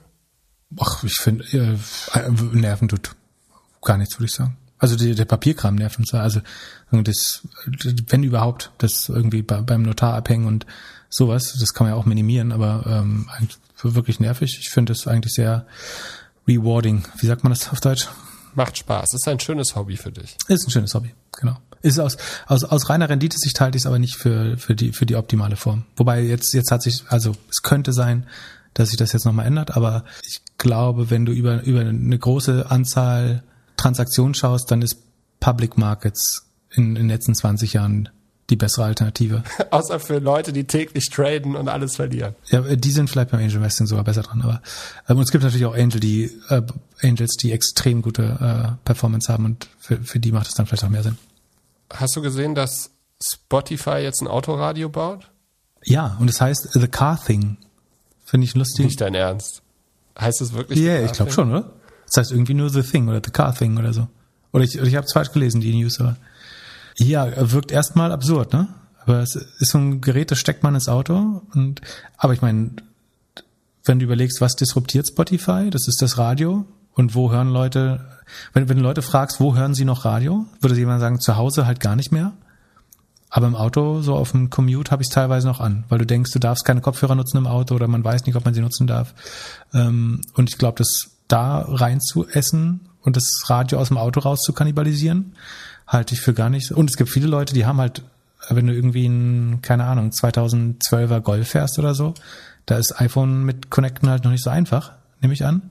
Ähm, von, von daher ist, glaube ich, gar nicht so doof, in das Ökosystem einzudringen. Und, Und was nervt am meisten im Autoradio? Äh, wenn die, die Lautstärke auf Primzahlen steht, auf jeden Fall. Oder was meinst du? Nee, Kennst du das? Werbung. Achso, ach so, ja, die Werbung wirst du auch los. Also ich glaube, es sind ja, aber ich finde die Werbung weniger super. Schlimm. Ich finde es ganz schlimm, wenn, ja, wenn der, an, der Regler auf 17 in Amerika mal Autobahn, also mal Auto gefahren. Ach so, nee. Radiowerbung in Amerika zum Beispiel ist halt mega krass. So. Und für mich ist das eigentlich nur ein Move, um nochmal zu mehr Werbung reinzuverkaufen. Weil die Werbung wird weniger geskippt wahrscheinlich. Im Auto? Ach so, weil du nicht so viel bedienen darfst und willst? Du musst ja eigentlich beide Hände am, am Lenkrad haben. Hm. Auch nicht schlecht, ja. Aber ist auch gut zur Patternbildung, ne? Weil das ist immer, also Auto machst du halt immer mindestens zweimal am Tag. Du fährst irgendwo hin und wieder zurück. Das heißt, stellt 100% sicher, du machst die App zweimal am Tag auf. Das schon, ich, ich finde äh, ich finde ihn überhaupt nicht doof, den Schritt. Also ich glaube, es ist schon so ein bisschen Interim-Solution. Also in, in zehn Jahren braucht man es halt nicht mehr oder deutlich weniger. Aber jetzt, um einmal den Radio-Werbemarkt, aber auch sozusagen Radiokonsumption einmal stark anzugreifen, ähm, finde ich einen guten Schritt. Wird auch, ich weiß nicht, ob es neue Kunden bringt, aber ich glaube, es äh, erhöht das Engagement bei Bestandkunden ganz deutlich und, und damit, äh, die werden ja mehr und mehr werbeabhängig. Ähm, von daher finde ich es relativ schlau. Also ich habe irgendwie nicht lange gegrübelt darüber. Du? Ja, ich finde es einfach nur Elektroschrott herstellen. Also für, ja, aber es ist doch ein Problem. Überhaupt kein Problem. Wie, wie willst du es denn sonst im Auto machen? Hörst du dann Radio oder machst aus oder was? Naja, jeder hat ja irgendwie eine Bluetooth-Connection zu seinem alten. Ja, ich nicht. In dem letzten Auto, was Auto. ich besaß, konnte man das nicht sehr gut mit, also, nee, konnte man gar nicht mit Bluetooth verbinden. Ja, gut. So ein altes Auto habe ich, siehst du mal. Hatte ich. Ja. Ich habe übrigens wieder einen Führerschein. Echt? Also Wie hast ich, du das also, denn gemacht? So, Dis Disclaimer, hast ich hatte immer eine hast Fahrerlaubnis. Ich hatte immer eine Fahrerlaubnis. Ich hatte nur das, äh, das Dokument mal verlegt und dann ist äh, zehn Jahre mir nicht wieder neu ausstellen, ausstellen lassen, ehrlich gesagt. Äh, ich musste das tatsächlich mal äh, wegen eines äh, Vergehens kurzfristig abgeben. Äh, es war ein, es war, es war nicht äh, äh, Fahren unter, unter Drogen oder Alkohol. Alles andere, also da, das wäre mir unangenehm, alles andere finde ich weniger wild. Ähm, Zu schnell zum Notar gefahren damit. Ich habe tatsächlich äh, rechts überholt. Aber äh, nicht, nicht in der in der Situation, wie man sich vorstellt, sondern es war eine komplett leere Berliner Stadtautobahn, die dreispurig ist. Und auf der linken Spur fuhr mit 80 ein Auto. Und ich bin sehr lange durch einen sehr langen Tunnel geduldig hinterhergefahren. Dann wurde es mir irgendwann zu viel und ich bin relativ gesittet rechts dran vorbeigefahren und dann kam auf einmal hinter mir so ein, so ein rotes Schild hoch. Und dann musste ich auf jeden Fall für einen Monat einen Führerschein abholen, äh, abgeben. Und dann habe ich es aus Zeitgründen, äh, so Behördengänge sind nicht meine größte Stärke, habe ich es wirklich immer vertrottelt, den wieder abzuholen, weil ich dachte, du brauchst ja keinen Führerschein, ist wirklich nicht essentiell, wenn du arbeiten musst und alles Mögliche. Und äh, dann, hab ich, dann kriegt man irgendwann Post, dass der jetzt zurückgeschickt wird in die ausstellende Behörde und dann, die ist ja noch weiter weg, äh, ich kann ihn nach Greifswald, nach Greifswald fahren, meinen Führerschein abholen. Ähm, und äh, dann konnte ich ihn da noch weniger abholen. Dann habe ich irgendwann äh, äh, schrieb's bekommen, dass der vernichtet wurde. Äh, und so hatte ich dann zehn Jahre kein Führerschein. Und pass auf, jetzt äh, kann ich diese ganzen Carsharing-Services endlich nutzen. Ich äh, habe mir schon vorgenommen, am Wochenende Carsharing zu betreiben. Jetzt, hast, jetzt weißt du endlich, warum ich nie Carsharing mache, weil ich keinen Führerschein ja. hatte. Als wir uns kennengelernt haben vor Jahren, hast du mir noch erzählt, die größte Freiheit ist, dass du vom, von der BVG dein Jahresabo hast. Genau. Und, aber jetzt macht es Sinn, weil du, du konntest nie Carsharing nutzen vorher. Ja, genau, weil dazu brauchst du ja das Dokument. Also wie gesagt, rechtlich gesehen hatte ich hatte eine Fahrerlaubnis, ich hatte nur den Führerschein nicht. Also ich hätte legal fahren dürfen. Nur, nur ich kann halt kein Auto leihen ohne Führerschein. Ja. Naja, äh, klingt dann der schon bei tu weltlichen Tunnel Problem. sind. Ja. Hyperloop äh, hat, da ist jetzt irgendwas rausgekommen. Du hattest mir ein, ein Video geschickt. Bist du begeistert da, über diesen Tunnel in Las Vegas? Den Elon Musk also uns gebaut sagen, hat? Äh, Elbtunnel ist spannender. Ja, äh, äh, viele Sachen sind spannender. Kann, kannst du mir erklären, also Kylie Jenner, Jenner hat den ein, äh, eingeweiht in einem äh, Model Model 3 von von Tesla. Ist da durchgefahren? Also versprochen. Nee, ist er irgendwie gefühlt mit 40 Stunden, 50 Stundenkilometer durch einen engen Tunnel gefahren. Ja, also versprochen wurden uns 250 kmh autonomes Transportieren durch einen Tunnel. Bekommen haben wir einen Fahrer, der mit 55 kmh äh, durch einen Tunnel fährt in Las Vegas, der irgendwie paar Kilometer äh, lang ist. Ich habe ein Quiz für dich. Die großen fünf. Welche Dinge sind schneller als der Tesla im, im also eine der Sachen ist nicht schneller als der Tesla im Tunnel. Äh, das Ford Model T, das habe ich von Welt.de geklaut, muss ich dazu sagen. Also das, das erste Fließband produzierte Auto, Ford Model T. Känguru, das schnellste Beuteltier. Jede Berliner Tram oder U-Bahn. Usain Bolt oder Jan Ulrich mit 1,8 Promille auf dem Fahrrad. Eine der Antworten ist falsch, alle anderen sind schneller als der Tesla im, im, im Boring Company, im Hyperloop-Tunnel. Ich würde, auf, ich würde auf Jan Ulrich tippen. Nee, tatsächlich Usain Bolt, der kann nur 45 km/h laufen. Alle anderen äh, können schneller als 55 km/h äh, fahren tatsächlich und damit schneller als dieser tolle Hyperloop-Tunnel, der jetzt äh, grandios eröffnet wurde von, von Elon Musk. Hat, hat das irgendwas an der Tesla-Aktie getan oder? Nicht, nicht wirklich, glaube ich. Nee. Aber also man rechnet noch damit, dass es schneller wird natürlich alles. Über die Zeit. Das ist wieder MVP. So. Sag mal, ich habe eine Frage an dich. Äh, du frag, fragst so tapfer. Äh, ein Apple-Event gibt's nächste Woche? Hast du da schon Ahnung, äh, was, was da passieren wird? Ja, ich, ich glaube, da gibt's richtig große News. Und zwar? Kommt äh, das AR-Device oder das Auto? Nee. Die Autoplattform? Nee. nee. Sondern? Ich glaube, das wird der größte Event von Apple ever. Das kannst du immer sagen und hinterher erinnern wir uns einfach nicht dran. Aber da musst du auch sagen, nee, was, was kommt. Das wird, das wird wirklich krass, weil, weil Apple wird jetzt, wird dann announcen, dass die aufhören mit der Steuervermeidung. die kommen der amerikanischen Finanzministerin Janet Allen zuvor und kündigen an, dass sie ab jetzt überhaupt keine Steuervermeidung mehr machen. Und da sie ja einer der, der größten Corona-Gewinner sind, wollen sie auch jetzt auch wirklich Verantwortung übernehmen und gehen nicht nur in Privacy, sondern auch steuerlich jetzt als Vorbild aus und helfen allen Staaten, die Pandemieschulden abzuzahlen. Und das wird so der größte Move von, ever, äh, von, von Apple ever. Das würde, würde ich sehr befürworten, halte ich aber für unwahrscheinlich. Also A, wäre Irland sofort pleite. Ja gut, äh, kann man Irland shorten? Ich würde die gerne ausschließen aus der EU. Äh, die, so, so viel Positives können die gar nicht äh, tun, um den Steuerschaden, den sie EU-weit anrichten, äh, wieder gut zu machen, halte ich für, für unwahrscheinlich. Das Problem ist, Amazon, also Amazon macht das ja mehr oder weniger, ne? Die sagen ja, erhebt doch bitte, also erhöht die Steuern, erhöht den Mindestlohn, äh, weil die müssen ja keinen Gewinn machen, weil da ist ja Teil des Wachstums, äh, der, der Wachstumslogik, dass man nicht gewinnt. Apple wirft ja leider unheimlich viel Geld ab. Das heißt, für die wäre es tatsächlich ein Problem, äh, wenn die Steuern zahlen. Bei, bei Amazon gehe ich davon aus, dass die das weaponisen und als, als Waffe nutzen, aktiv gegen die Konkurrenz und sagen, erhöht doch bitte die Unternehmenssteuern und äh, gern auch den Mindestlohn, weil das trifft alle härter als uns äh, im, im Zweifel, weil wir können uns, also wir kriegen die Effizienz am ersten aus der Be Belegschaft rausgeholt Ähm, das heißt, wir können auch mit höheren Lohn, Löhnen arbeiten, plus wir müssen keine Gewinne machen. Ähm, bei Apple. Also du weißt nicht, was sie an, oder? Ja, wahrscheinlich was kommen wird, ist ein neues iPad Pro, auf dem man noch schöner malen kann. Also da ist wahrscheinlich der Display irgendwie besser und so weiter. Kommt da vielleicht erste AR-Anwendung mit dem iPad schon? Also die, die müssen ja eigentlich die Software, also wenn die wirklich ein AR-Device, also Augmented Reality äh, Device Ja, das bauen, dauert noch. aber die, die Ich Software glaube, können sie doch schon noch. fertig haben. Das gibt's doch. Also guck mal, dieses, dieses äh, Maßband-Tool, das ist übrigens krass gut. Das ist super gut. Ich mache damit alles. Ich habe äh, mein Koch Kochfeld, wir müssen unser Kochfeld ersetzen. Äh, das hat wirklich auf irgendwie drei Millimeter genau die Maße, ich habe dann hinterher die Anleitung gefunden, auf drei Meter, mehr, äh, Meter genau die Maße von einem Kochfeld aus einem Küchentisch oder wie heißt Arbeitsplatte rausgemessen. Crazy. Nimmst du das als Ver Verhandlungsbasis für deine Nachzahlung? Ja, ich hole ich hol jetzt ein neues Kochfeld raus bei, beim Vermieter dafür, dass ich äh, irgendwie ein paar tausend Euro nachzahlen muss. Ähm, ne, also wenn ein iPad kommt, würde ich sagen, dann haben sie zwei, drei neue Augmented Reality An Anwendungen. Okay. Ja. Aber eigentlich ist es doch so ein Media-Event, oder? Hieß es nicht? Man geht nur davon Ja, aus, dass ist sie. sowas, ge- ja, ich, ich, ich glaube, sie machen das iPad und das ist, auf dem kann man besser malen. Wie ist denn das Logo? Ja, es ist so ein gezeichnet, mit dem Finger gezeichnetes Apfelding. Stimmt, das sieht sehr nach Malen aus. Was sind für Earnings Calls die Woche? Äh, genau, die Earnings Season fangen an. Die, diese Woche waren die Banken dran. Äh, das ist relativ langweilig für dich.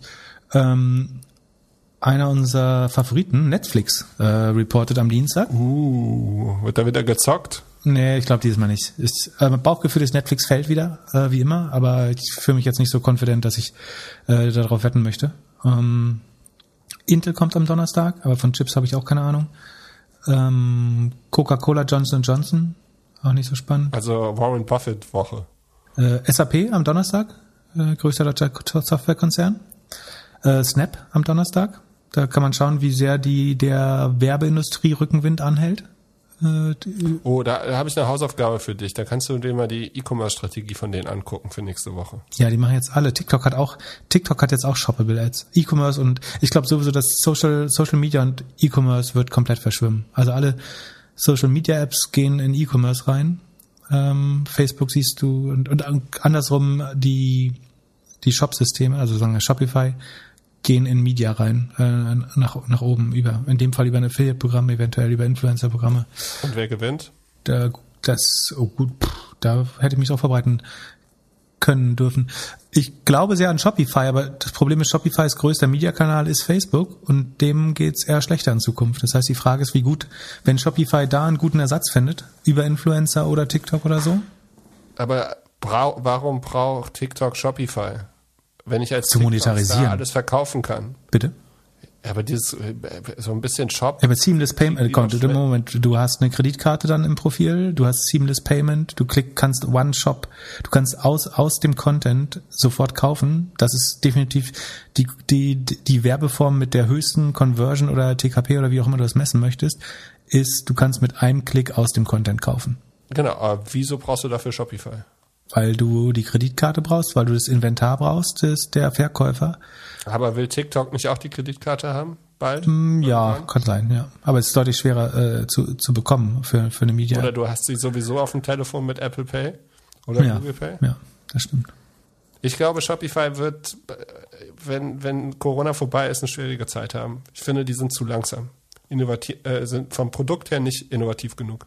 Ja, man sieht gerade nicht, wo sie so richtig vorankommen, das stimmt. Allerdings, äh, also nochmal zurück, am Anfang habe hab ich ja gesagt, Kruger Rumpf hat jetzt einen Shopify-Shop und ich habe da erste Testorder gemacht, was schon sch- smart ist, ist, wie sie ihr Shop-Payment-System da reinkriegen. Also du kaufst in einem Shop, damit im- bis in dem Warenkorb, gibst deine Kreditkarte ein und dann machst du einen Klick und sagst, okay, in Zukunft bin ich dann auf dem Shopify-Shop und so. Also Das für den Endkunden schon super, ist auch eine super Konkurrenz zu Apple Pay, Google Pay. Hast du das so. erste Mal in deinem Leben bei Shopify gekauft? Ja, auf jeden Fall, seitdem die, äh, die das Shopping-Ding da drin Das ist ziemlich smooth, oder? Ja, das ist schon, das ist schon gut. Aber auf der anderen Seite, als Shop-Betreiber, finde ich, im Backend hätte ich mir da, äh, aber das ist bei allen Systemen so, die sehen vorne immer so super aus und hinten habe ich immer das Gefühl, da könnte man noch mehr machen, es könnte noch schneller sein. Und ich habe das Gefühl, dass wenn so ein Influencer, eine Influencerin irgendwie sagt, so ich mache jetzt meine eigene Brand und mache jetzt einen Drop, dann, wenn das irgendwie angeboten wird von einem Instagram, von einem Snap, von einem TikTok direkt. Ja, aber es wird halt, aber es wird halt, ja, aber du, was nie funktionieren wird, ist, dass du dann halt das von einem Cyberport oder so bekommst oder irgendwie, vielleicht schafft es noch ein, ein, zwei der großen Fashion Retailer, irgendwie ein About oder Zalando, dass sie das seamless relativ hinbekommen, aber ähm, ich glaube schon, du brauchst eine große Plattform. Also eigentlich kann es, qualifiziert sich nur Amazon, Shopify, eBay, glaube ich eher nicht. Ähm, das kann halt nicht jeder. Oder es wird schwer, ein so offenes Ökosystem zu bauen, dass da jeder sehr effizient ran kann. Deswegen lässt Facebook die Shops ja quasi ihre Daten zu Facebook Shops hochladen, damit es überhaupt funktioniert. Das heißt, da wird die Arbeit dann zurück ausgelagert und dann funktioniert es wieder. Aber ähm, ich glaube, es wird schon schwer, wenn da jeder sein, sein eigenes Süppchen äh, kochen muss. Und gibt's nach Snap noch irgendeinen guten Earnings Call nächste Woche? Associated British Foods ist, glaube ich, die Primark-Mutter, die reporten. Da kann man so ein bisschen High Street Fashion sich anschauen. Ansonsten nichts, was mir jetzt aufgefallen ist. Hast du noch was? Nee, Earnings Call ist dein Corner. Ja gut. Also außer über Netflix und Snap. Netflix und Snap werden wir bestimmt drüber reden. Bin ich auch gespannt. Björn fragt, was das Endgame der aktuellen Marktübertreibung sein könnte. Wie glaubst du, fällt alles zusammen? Mm, gute Frage. Oder bleibt alles so wie immer und Stocks always go up? Mm, ja, wir waren ja schon relativ oft, aber ich will auch nicht den Eindruck erwecken, dass wir jetzt die Crash-Propheten sind. Äh, ganz sicher nicht. Es geht ja eher irgendwie darum, Awareness für das Risiko äh, und die Übertreibung zu schaffen, dass es auch mal sehr schnell runtergehen kann, um 50, 60 Prozent. Also die wahrscheinlichsten, aber es ist das Interessante, es ist immer die Sachen, mit denen man nicht rechnet, äh, die einem das Genick brechen. Aber sagen wir, wahrscheinlich wäre oder was gefährlich wäre für die Märkte, ist, wenn die Zinsen äh, steigen, weil die Inflation zu hoch wird. Also sagen, dann wäre der, der notwendige Reflex wäre, dass man die Zinsen erhöht. Das wiederum. Und da hatten wir doch schon irgendwie so ein Mini-Happening. Genau, da haben sich die, die Renditen der Anleihen bewegt, genau. Ähm, das ist aber unwahrscheinlich, dass die Staaten jetzt die Zinsen erhöhen, weil sie dann auf ihre massiven Schulden, die sie jetzt aufgebaut haben, das, wenn immer ich Geld, Geld drucken sage, dann heißt das ja, der Staat macht Schulden. Ähm, auch und äh, kauft damit Papier an und so weiter. Für diese ganzen Corona-Hilfspakete wurden ja unheimlich viele Schulden aufgenommen. Und da kann sich, kann sich jeder Staat jetzt aussuchen gerade, oder die EU als Ganzes und US als Ganzes, ob sie da auf 0% Zinsen, minus 4%, minus 0,4% Zinsen oder zwei Prozent Zinsen zahlen wollen. Für viele Staaten klappt das halt nicht, wenn man auf einmal Zinsen auf dieses Geld zahlen muss. Deswegen äh, druckt man es lieber äh, zinsfrei. Und das heißt, es, die meisten Leute, inklusive mir, gehen davon aus, dass das noch einfach so weitergehen wird, solange es irgendwie funktioniert. Schwer zu sehen, warum sich jemand jetzt trauen sollte, äh, auf einmal wieder Zinsen einzuführen. Und, und wenn dann bestimmt nur sehr behutsam, wobei allein das sozusagen das Ankündigen einer behutsamen Änderung wäre schon äh, fast ein Skandal. Was halt noch passieren kann, ist, dass zu so einer Art Earnings-Schock kommt. Also wenn jetzt zwei große Tech-Konzerne oder ähm, paar von den E-Commerce-Playern, die diese Sonderkonjunktur hatten, dann schlechtere Zahlen reporten. Äh, dadurch, dass jetzt im Corona zu Corona-Vergleich dann die Zahlen nicht mehr so toll aussehen. Das könnte die Euphorie stark bremsen. Aber das ist doch dann einfach nur eine Sektorrotation sagen wir jetzt, okay, die, die, die Player, die jetzt Corona-Gewinner waren, die sind jetzt Corona-Verlierer oder Post-Corona-Verlierer und deswegen. Das ist eins. Wenn du jetzt aber bei den Cloud-Companies sowas sehen würdest, dann muss man schon, dann würde man Bewertung an sich vielleicht in Frage, äh, ist mal die Frage, was ist der Geldmengeneffekt und was ist der. Aber meinst du nicht, dass was ganz anderes ist? Also irgendwie Coinbase wird gehackt oder Student, Lo Student Loans oder sowas oder irgendwas, was kommt komplett von der Seite kommt oder mehr von der Seite ja, kommt als die Aktien ja selbst? Also ich meine, was, was ein Teil sein wird, ist die, die, die Margin Balance. Also wie viel Geld Menschen aufnehmen, um mit Aktien zu zocken. Ja. Da haben wir vor zwei, drei Mal, glaube ich, drüber auch geredet. Die steht im Moment bei irgendwie 820 Milliarden US-Dollar. Also das geborgtes Geld. Und das ist nur das FINRA, also von der US-BaFin regulierte äh, Budget. Da wäre jetzt das Geld, was äh, Bill Wang irgendwo in Swap steckt, äh, nach meinem Verständnis noch nicht drin, aber nur das, womit sozusagen die regulierten Trader ähm, spekulieren auf Pump, das sind 900, oder ich rechne damit, dass die, die Märzzahlen, Sekunde, Die waren heute den ganzen Tag noch nicht da, obwohl die am 16. eigentlich echt mal auch rauskommen dürften. Nee, also Februar ist 813 Milliarden. Da müssten eigentlich langsam mal neue Zahlen kommen. Dann denke ich, die gehen langsam Richtung 900 Milliarden. So. Und äh, du hattest vor jeder Krise bisher einen Höhepunkt an, an, an Margin Exposure oder ja, Aktienzock auf Pump. Ähm, wobei auch das halt nicht dabei hilft zu timen, ne? weil jeder Tag sieht halt wie ein neuer Höhepunkt oder jeder Monat sieht wie ein neuer Höhepunkt aus. Das sagt jetzt nicht, wann der Monat kommt, wo es einbricht. Das sagt dir nur, dass das Risiko jeden Tag steigt. Aber weil der, der Leverage, also das bei, bei, bei einem Abfall von 10 bis 20 Prozent Notverkäufe eingeleitet werden, wie das bei Akigos da der Fall war, bei diesem Hedge Fund oder bei dem Family Office. Ähm, das trägt auf jeden Fall zu der Beschleunigung so einer, also so wird aus einer kleinen Korrektur dann schnell eine Krise ein Absturz, weil dann so ähm, Ketteneffekte einsetzen. Das heißt, das wird eine Rolle spielen. Ähm, kann irgendein externer äh, politischer Schock sein, dass irgendwie äh, die USA stecken gerade wieder mit Russland rum und andersrum. Äh, irgendwie im südchinesischen Meer kann es einen Konflikt geben. Iran reichert gerade wieder irgendwelche äh, Uranreserven äh, an. Ähm, das kann ein Problem werden, wobei Kriege in der Vergangenheit eigentlich nie so richtig schlecht waren für die Börse, zumindest nicht langfristig. Schwer zu sehen. Was jetzt ja, wo die Blase platzen wird. Ich glaube, der wahrscheinlichste ist, dass die dass wir jetzt einen sehr gleichmäßigen, regelmäßigen Anstieg weiter haben. Durch, durch die Geldmengenexpansion fließt noch mehr Geld in, in Equities, also in Aktien. Die Volatilität geht runter. Die Leute denken, werden sich noch sicherer, stecken noch mehr Geld gepumpt in Aktien, weil sie denken, es geht nur hoch und das auch noch sehr berechenbar. Und dann kommt halt ein kleiner Schock und der löst eine Kettenreaktion aus.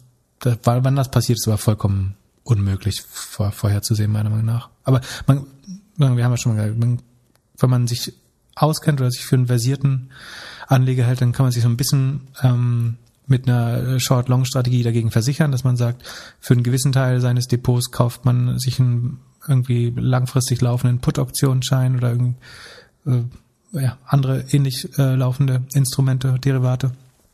Ähm, das ist, macht für den Durchschnitts- und äh, Kleinanleger relativ wenig Sinn, weil wer weiß, wie das geht, für den, also ich mache das zum gewissen Teil und es äh, läuft auch ganz gut im Moment. Ja, also und, oder, und die, die Effekte, die darauf folgenden Effekte sind natürlich äh, desaströs. Verliert wie eine ganze Generation unheimlich viel Geld. Äh, die es gibt, so wie es einen Kryptowinter gibt, gibt es dann einen Trading-Winter. Das heißt. Glaubst du, es gibt auch einen Kryptowinter Winter parallel? Ja, im Moment sieht es so aus, als wenn alle Sachen sehr korreliert sind. Also früher konnte man immer ganz gut hedgen mit den Anlageklassen. Das heißt, wenn Aktien schlecht liefen, konntest du auf Gold setzen und so weiter. Im Moment ist es eher so, dass der haupttreibende Faktor für Kurse ist der die die die Geldmengenexpansion, also eigentlich der der Nenner in der Gleichung, wenn man so will. Jeder Kurs, den du für was bezahlst, ist ja eigentlich eine, ähm, ein Bruch aus einem Zähler und einem Nenner. Und oben auf dem Zähler steht, was eine Aktie kostet, aber unten musst du eigentlich immer die Geld. Äh, das hat der der Holger Czepetz äh, ganz gut eigentlich vorgerechnet in in in dem Podcast. Du musst eigentlich unter den Bruch immer die Geldmenge schreiben und oder du kannst alternativ auch einfach mal äh, den Goldpreis nehmen oder so. Wenn du die Aktienperformance oder den S&P 500 im Vergleich zum Goldpreis äh, plotten würdest, also als Chart ausgeben würdest, dann sind wir gerade nicht am Höhepunkt. Dann sind wir noch nicht über dem Wert von 2008 oder 2000. Äh, wenn wir es zur Geldmenge machen, auch nicht. Äh, das heißt sozusagen der, der Nenner des Bruches, äh, was unser Geld dann wirklich wert ist, wenn man das mit einbezieht, dann sind Aktien gar nicht so teuer und dann ist alles gar nicht so überbewertet. Und das treibt viel mehr den Kurs, als ob du jetzt auf Goldaktien oder äh, Kryptos setzt gerade. Aber was ich sagen wollte, die sind alle sehr stark ähm, korreliert. Ähm, und dadurch, dass viel, gerade wenn viele Leute auf Pump zocken, dann werden Assets auch einmal rundrum liquidiert oft. Ähm, das heißt, ich würde davon ausgehen, dass sich das fortsetzt. Also ich glaube nicht, dass ein Aktien, dass Aktien um 20 Prozent einstiegen und ein, äh, einstürzen und Krypto dann um 20 Prozent hochgehen. Ich glaube eher, dass es positiv korreliert ist. Und glaubst du, dass diese Steuerbemühungen jetzt, Körperschaftssteuer wird geändert weltweit, was die Amerikaner jetzt machen wollen? Glaubst du, dass das irgendeinen Einfluss haben könnte? Wenn jetzt große Tech-Firmen nicht mehr so gut Steuern optimieren könnten? Mm, also es hat auf die Finanzierungslage von, von Staaten hoffentlich einen positiven, einen positiven Effekt. Ähm, das, ja, gute Frage. Es schafft einen zusätzlichen Anreiz, dann wieder kein, kein Geld zu verdienen, sondern noch mehr auf Wachstum zu setzen. könnte die Blase, also in gewissen Segmenten die Blase damit fast befeuern. Und dann Profitabilität wird dann noch weniger geschätzt, im Zweifel vielleicht. Das kann ich mir vorstellen. Ansonsten sehe ich jetzt keine direkten Implikationen. Wenn man nur Überschriften liest, dann konnte man letzte Woche lesen, dass Clubhouse gehackt worden ist. Was ist denn da passiert? Ja, das ist äh, einfach eine Ente und äh, sachlich falsch. Äh, war ich auch enttäuscht, wie viele Leute es äh, abgeschrieben und nachgeplappert haben. Also was passiert ist, ist, dass jemand ähm, die öffentlichen Informationen, die man in der Clubhouse-App erhalten kann. Also du kannst dich also durch die Profile klicken, wer mit wem befreundet ist äh, oder wer wem folgt, wer wen eingeladen hat, wer welchen Nutzernamen hat und was das Instagram-Profil ist, was mit dem Account verlinkt ist. Da steht halt alles öffentlich auf den Profilen drauf. Und was jemand gebaut hat, ist einfach ein Crawler oder Random Wanderer oder wie man das nennen will, der halt einmal die ganze App durchgeht oder es vielleicht sogar aus der API gezogen hat, noch wahrscheinlicher. Aber man hätte es auch einfach sozusagen über einen, einen äh, Crawler und Scraper äh, sich erschließen können und die Daten alle in der CSV äh, geschrieben und das dann als CSV-Dump, also als Excel-File sozusagen äh, irgendwo hingelegt und gesagt, hier, das ist ein Clubhouse-Leak oder Hack oder was auch immer, was es faktisch einfach nicht ist, sondern es hat jemand öffentliche Daten in eine Tabelle geschrieben und das sind dann alle Clubhouse-Nutzer, das stimmt und äh, die, die kriegt man halt über die API oder auch indem man ähm, random durchsurft einmal. Aber warum, warum dann da? Ich finde es auch krass geschäftsschädigend. Also man muss ja also was ich dachte ist, wenn ich dem Konkurrent mal wirklich schaden will, dann erhebe ich genau solche öffentlichen Daten, schreibe die erstmal in eine CSV, rufe dann noch drei Leute an, die da drin stehen in der Tabelle und sag hier, wurde alle gehackt. So, und dann kaufe ich, spekuliere ich auf den Verfall des Aktienkurses oder was weiß ich. Also ich finde, da muss man schon ein bisschen bessere Recherche machen, äh, bevor man da schreibt, hier gab es einen Leak oder einen Hack. Ähm, ist tr trotzdem, man kann darüber diskutieren, ob es jetzt schlau ist, dass Clubhouse diese Daten öffentlich rumliegen hat oder dass die Scraping nicht besser unterbinden oder dass die, warum die API so offen ist, aber es hat mit dem Leak oder einem Hack meiner Meinung nach nichts zu tun. Und ist auch ein bisschen peinlich, wenn man das so berichtet. Ja, fand ich auch überraschend, dass das so schnell. Aber, aber gut, vielleicht sollte sich Clubhouse mal jemanden von LinkedIn oder so anstellen, der das äh, ganz gut unterbinden konnte. Die sind krass gut im Scraping unterbinden. Wir wollten kein Spec-Bashing machen und äh, kein Fly-Taxi-Bullying. Äh, danke, Leonard, nochmal für das Feedback. Aber gibt's noch irgendwelche Spec-News? Ich glaube übrigens, wir sind jetzt Peak Spec durch. Äh, ich glaube, den Höhepunkt haben wir gesehen. Äh, ja, ich glaube, der letzte, der äh, nächste Spec, der kommt, ist Finn Kliman bringt MyTaxi beziehungsweise Free Now noch an die Börse. Weil die jetzt kooperieren. Genau. Das, gut, dann, dann wäre das der Peak. Ähm, bis dahin haben wir, glaube ich, einen vorläufigen Peak gesehen. Ich glaube, einerseits dadurch, dass die SEC jetzt gedroht hat, sie schaut sich das mal ein bisschen besser an, die Incentive-Systeme dahinter. Und auch, weil, achso, Richard Branson hat über, also Shamat hat ja äh, Anteile an Space verkauft schon. Äh, Aber er glaubt doch noch dran. Ja, ja, genau. Ist, äh, state, äh, state committed to the cause. Ähm, also bleibt dem Zweck verhaftet. Aber äh, hat er trotzdem aus Liquiditätsmanagementgründen ein paar Shares verkauft oder alle, also fast alle. Und der, der Mitinvestor Richard Branson, Sir Richard Branson, äh, hat jetzt das gleiche getan, 150 Millionen daraus geholt und neun Prozent seiner Anteile, also nicht neun Prozent seiner Anteile, sondern neun Prozent der Anteile der Firma, äh, verkauft. Ähm, und seit der Spitze hat äh, Virgin Galactic damit jetzt irgendwie 65 Prozent an Wert eingebüßt. Schade für die Privatanleger, die das weiterhin halten äh, und, und daran glauben, nachdem das verkauft wurde per Spec. Die, die Anzahl der Specs, die jeden Tag rauskommen, sinkt schon. Nicht, nicht dramatisch, aber sie geht deutlich runter, nachdem wir im Q1 einen klaren Höhepunkt hatten, irgendwie mit 100 Specs im Monat oder so. Ähm, wir haben jetzt noch den größten Spec aller Zeiten, Grab, der die äh, wird von Altimeter, ähm, Altimeter für 40 Milliarden mit einem Spec an die Börse geholt. Sieht man, wie schön man das äh, hochleveragen ist das falsche Wort, aber ähm, hochskalieren kann so ein Spec. Also der, der Altimeter ist ein Hedgefund und Late-Stage Growth Investor aus dem, aus dem Valley, aus Menlo Park und sind auch in UiPath drin und in Plate, glaube ich. Die haben 500 Millionen Spec geraced. Dazu dann eine 4 Milliarden Pipe also so eine Zusatzfinanzierung, ähm, Private Investment in äh, Public Equity. Und damit bewerten sie Grab, also nehmen sich damit 12 Prozent an Grab und bewerten es dann halt mit 40 Milliarden äh, dementsprechend. Ähm, was ich gut finde, wir hatten ja letztes Mal gesagt, wie man dieses Spec-Problem so ein bisschen heilen könnte. Und es gibt ja, ist ja nicht jeder Spec äh, schlecht oder doof, aber wenn wenn die Sponsoren A Skin in the Game hätten und B eine Locker Period, dass sie innerhalb von zwei, drei Jahren nicht verkaufen dürfen, dann könnte das äh, und wenn man irgendwie die Transparenzpflichten vielleicht Transparenzpflichten vielleicht ein bisschen erhöht, dann warum nicht so an die Börse gehen? Habe ich da gar nichts dagegen. Und was äh, Ultimate gemacht hat, ist, dass sie anscheinend äh, 15% des Pipes selber gestellt haben, also sich Skin in the Game gegeben haben. Äh, ist die Frage, ob das vielleicht auch gar nicht anders funktioniert hätte sonst oder so. Aber da, da mit investiert haben halt irgendwie ein paar Investmentbanken äh, und Temasek, der äh, Singer, Singer, der Staatsfonds von, von Singapur. Und äh, sie mussten selber auf 15 Prozent in diesen Pipe einzahlen. Und ähm, das heißt, wenn das schief geht, haben sie selber auch Geld ver verloren. Da würde ich jetzt sagen, das gibt mir zumindest ein bisschen mehr Vertrauen äh, in den Spec, wenn ich weiß, dass der Sponsor auch Geld verliert oder äh, aufs Maul fällt, wenn das nicht funktioniert. Von daher finde ich es äh, gar nicht so schlecht. Und ist wieder ein weiteres Softbank-Investment, ähm, was jetzt dann doch nochmal zu Geld äh, gemacht wird. Also Grab ist Grab ist wie Uber, oder? Mm, ja, hat angefangen wie Uber in Südostasien, also Indonesien, Philippinen, ähm, Malaysia und so weiter und ist eine super App inzwischen, aber die haben sich sehr schnell weiterentwickelt. Äh, wenn du Grab mal nutzt, fragst du dich, warum Uber immer noch seit fünf Jahren aussieht wie Uber. Also du kannst über Grab Lebensmittel ordern, Essen ordern. Äh, Essen war jetzt zu Corona auch 50 Prozent des gesamten Geschäfts. Ja, also es ist eigentlich klassische Super-App, in der du du kannst Payment damit machen, kannst äh, Geld hin und her schicken mit Freunden, du kriegst Loyalty-Systeme, alles mögliche. Wirklich äh, gutes Beispiel dafür wieder, dass Asien voraus ist. Und das ist nicht mal China, sondern äh, Südostasien eben. Ähm, vielleicht auch ein bisschen ähm, der größte Konkurrent Gojek äh, fusioniert mit Tokopedia. Äh, sind zusammen 18 Milliarden wert, schätzt man, die, äh, in Indonesien.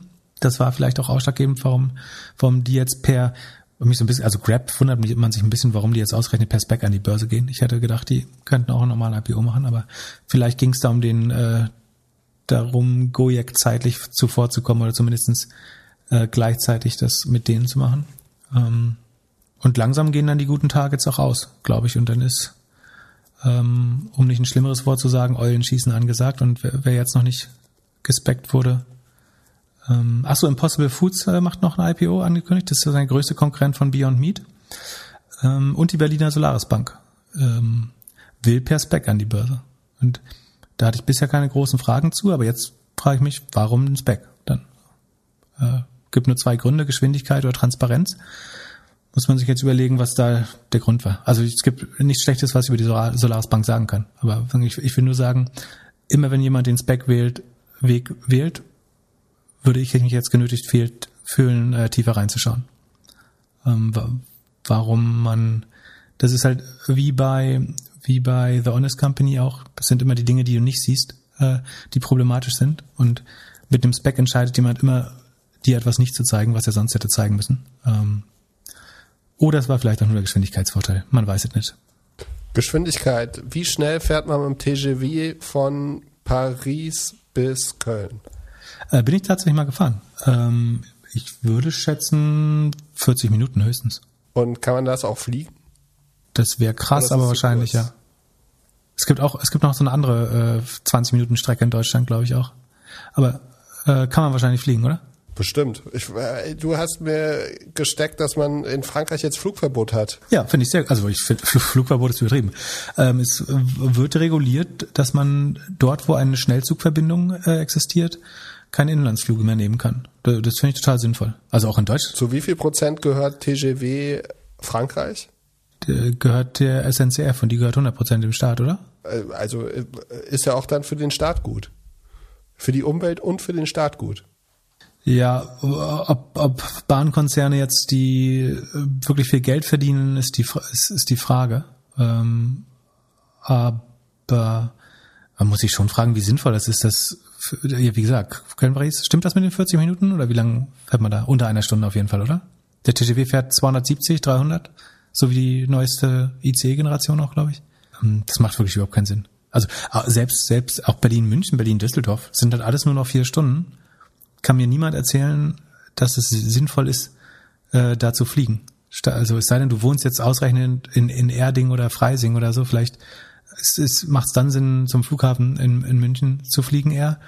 Aber ansonsten soll die Bahn halt irgendwie ein paar mehr Bonuspunkte raushauen und dann und ein erste Klasse Waggon mehr ranhängen, dann kann McKinsey halt mal von Düsseldorf nach Berlin Bahn fahren. Also finde find ich total gut, was die Franzosen machen. Ist natürlich problematisch, dass sie in die freie Wirtschaft eingreifen und sagen, dich dann mehr oder weniger auf die Zugsstrecke zwingen, aber ist irgend so eine Unternehmensberatung an der Börse? Äh, Accenture auf jeden Fall. Die me Kannst du, meisten anderen sind kann man da jetzt nicht mal die, die, die sehen, wie sich da die Reisekosten geändert haben? Weil Accenture ist wahrscheinlich nicht ganz so krass, aber für McKinsey oder so muss das doch mega krass sein. Ja, wahrscheinlich. Ja. Aber gut, es wird wahrscheinlich alles. Kannst du mal weitergereicht. reinschauen, ob du das rausfindest. Das ist eine schöne Aufgabe für dich. Hast du dir mal angeguckt, wie die Wirtschaftszahlen von China aussehen? Die sind äh, heute rausgekommen. Wie kann man die so schnell rausbringen?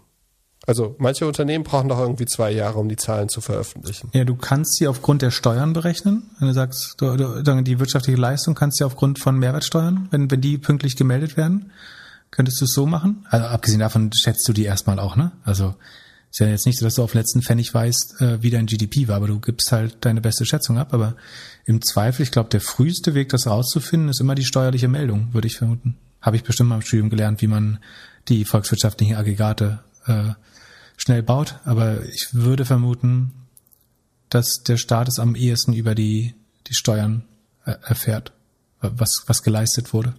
Genau, so jetzt habe ich die Zahl schon wieder vergessen, 16 Prozent hoch oder so, hast du es im Kopf? Also Vergleich Q, äh, also Quartal 1 2021 äh, zum Quartal ist 18,3 Prozent gestiegen. Das ist ganz ordentlich, zumal es im, also man muss dazu sagen, im Q1 2020 ist es natürlich kontrahiert, also geschrumpft. Da ist es um 7 Prozent runtergegangen und es würde normalerweise in China auch zwischen, so zwischen 6 und 9 Prozent oder in dem Dreh steigen. Also das ist das in Anführungsstrichen natürliche Wachstum äh, von China. Das heißt, wenn man da jetzt sagt, das Q1 letztes Jahr war deutlich unterm Vorjahr.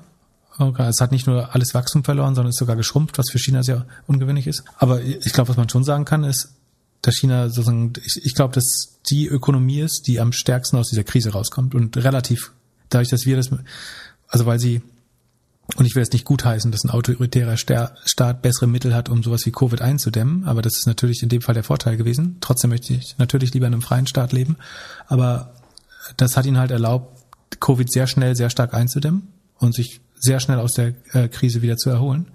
Äh, die mussten sich deutlich weniger verschulden als alle anderen Staaten dadurch, äh, weil sie diese ganzen Konjunkturprogramme nicht äh, ein ganzes Jahr lang aufrecht erhalten mussten. Das äh, wird ein Riesenvorteil sein. Das schwächt den Dollar weiter. Äh, Dollar gegen Yuan Renminbi ist eine äh, gute Wette gewesen in den letzten zwölf Monaten. Äh, Hatte ich zwischenzeitlich auch gemacht. Also, also ich, ich will sagen, der Dollar wird mehr abwerten als die chinesische Währung durch das ganze Geldgedrucke. Ähm, die Chinesen müssen dann irgendwann wieder abwerten, damit die Produkte günstig bleiben. Also wenn man die Währung günstiger macht, dann werden die Produkte attraktiver logischerweise. Ähm, genau, und die Retail-Sales sind 34 Prozent hoch in China im Vergleich zum Vorjahr. Industrieproduktion 24 Prozent hoch. Ähm, das ist schon ein sehr gutes Quartal wieder gewesen, hat äh, die Verluste des Vorjahres aufgeholt und ist zusätzlich gewachsen. Ähm, ja, werden, glaube ich, sehr stark da rauskommen. Aber trotzdem möchte ich an sieben Tagen der Woche lieber in Europa leben. Und hat China Alibaba auch weiter eingedämmt? Äh, ja, pro forma haben sie die eingedämmt, aber die Börse hat das ja sehr positiv aufgenommen. Also Alibaba hat eine äh, 2,8 Milliarden, ich glaube, Rekordstrafe. Die letzte große Strafe hat Qualcomm, ein Chiphersteller, bekommen. Ähm, Rekordstrafe 2,8 Milliarden für dafür, dass sie so eine Exklusivitätsregelung hatten. Also durftest, weil sie haben einzelnen Händlern verboten, auf anderen Plattformen auch zu listen. Ähm, und dafür wurde, haben sie jetzt diese äh, Ohrfeige bekommen. Außerdem wird äh, Ant Financial, also Alipay, die, die Payment-Finanztochter, reguliert. Die müssen, äh, werden als Finanzholding eingestuft. Das heißt, sie werden eher wie eine Bank reguliert in Zukunft oder wie eine Finanzholding, können weniger regulatorische Arbitrage äh, begehen, müssen wahrscheinlich so ein bisschen rekapitalisiert werden, also eine höhere Eigenkapitalquote für die äh, für das Geschäft hinterlegen, das, das sie machen. Ähm, alles nicht so schlimm, der Kurs ist hochgegangen, wie man ja gesehen hat. Die Börse mag vor allen Dingen die Unsicherheit nicht. Also nicht zu wissen, wo Jack Ma ist, nicht zu wissen, äh, ob da noch weiter zerschlagen wird oder sowas, ist weitaus schlimmer. Also äh, wenn so eine Strafe verhangen wird, kannst du fast immer die Uhr danach stellen, dass ein großes Aufatmen durch die Börse geht und der Kurs hochgeht. Äh, kenne keinen Fall, wo das nicht so war. Die einzige Gefahr wäre, wenn wichtiges Verhalten zukünftig untersagt wird. Also wenn du jetzt sagst, sie dürfen irgendwelche Grenzen bei irgendwas nicht überschreiten. Also sie dürfen, keine Ahnung, fällt kein gutes Beispiel an. Jeder Händler muss auf mindestens einer anderen Plattform aktiv sein oder irgendwie so ein Quatsch. Also wenn dann zu stark reguliert wird oder der Missbrauch zukünftig verhindert wird, dann kann das irgendwie den Geschäftsbetrieb ein bisschen stören. Ansonsten nimmt man das hier, glaube ich, gerne in Kauf und ist eher erleichtert, dass Alibaba den Kopf jetzt scheinbar erstmal aus der Schlinge gezogen hat damit. Alle zeigen sich sehr dankbar äh, für, für die Bestrafung, auch Alibaba äh, hat so durch die Blume ein bisschen angeregt. Also sie haben gesagt, sie begrüßen das, dass sie und auch andere Plattformen jetzt äh, härter reguliert werden. Also haben dann darauf quasi dann dazu gebeten, dass das jetzt auch auf andere bitte angewendet wird bald und äh, anderen auch auf die äh, Fingern geschaut wird, äh, was natürlich schlau ist.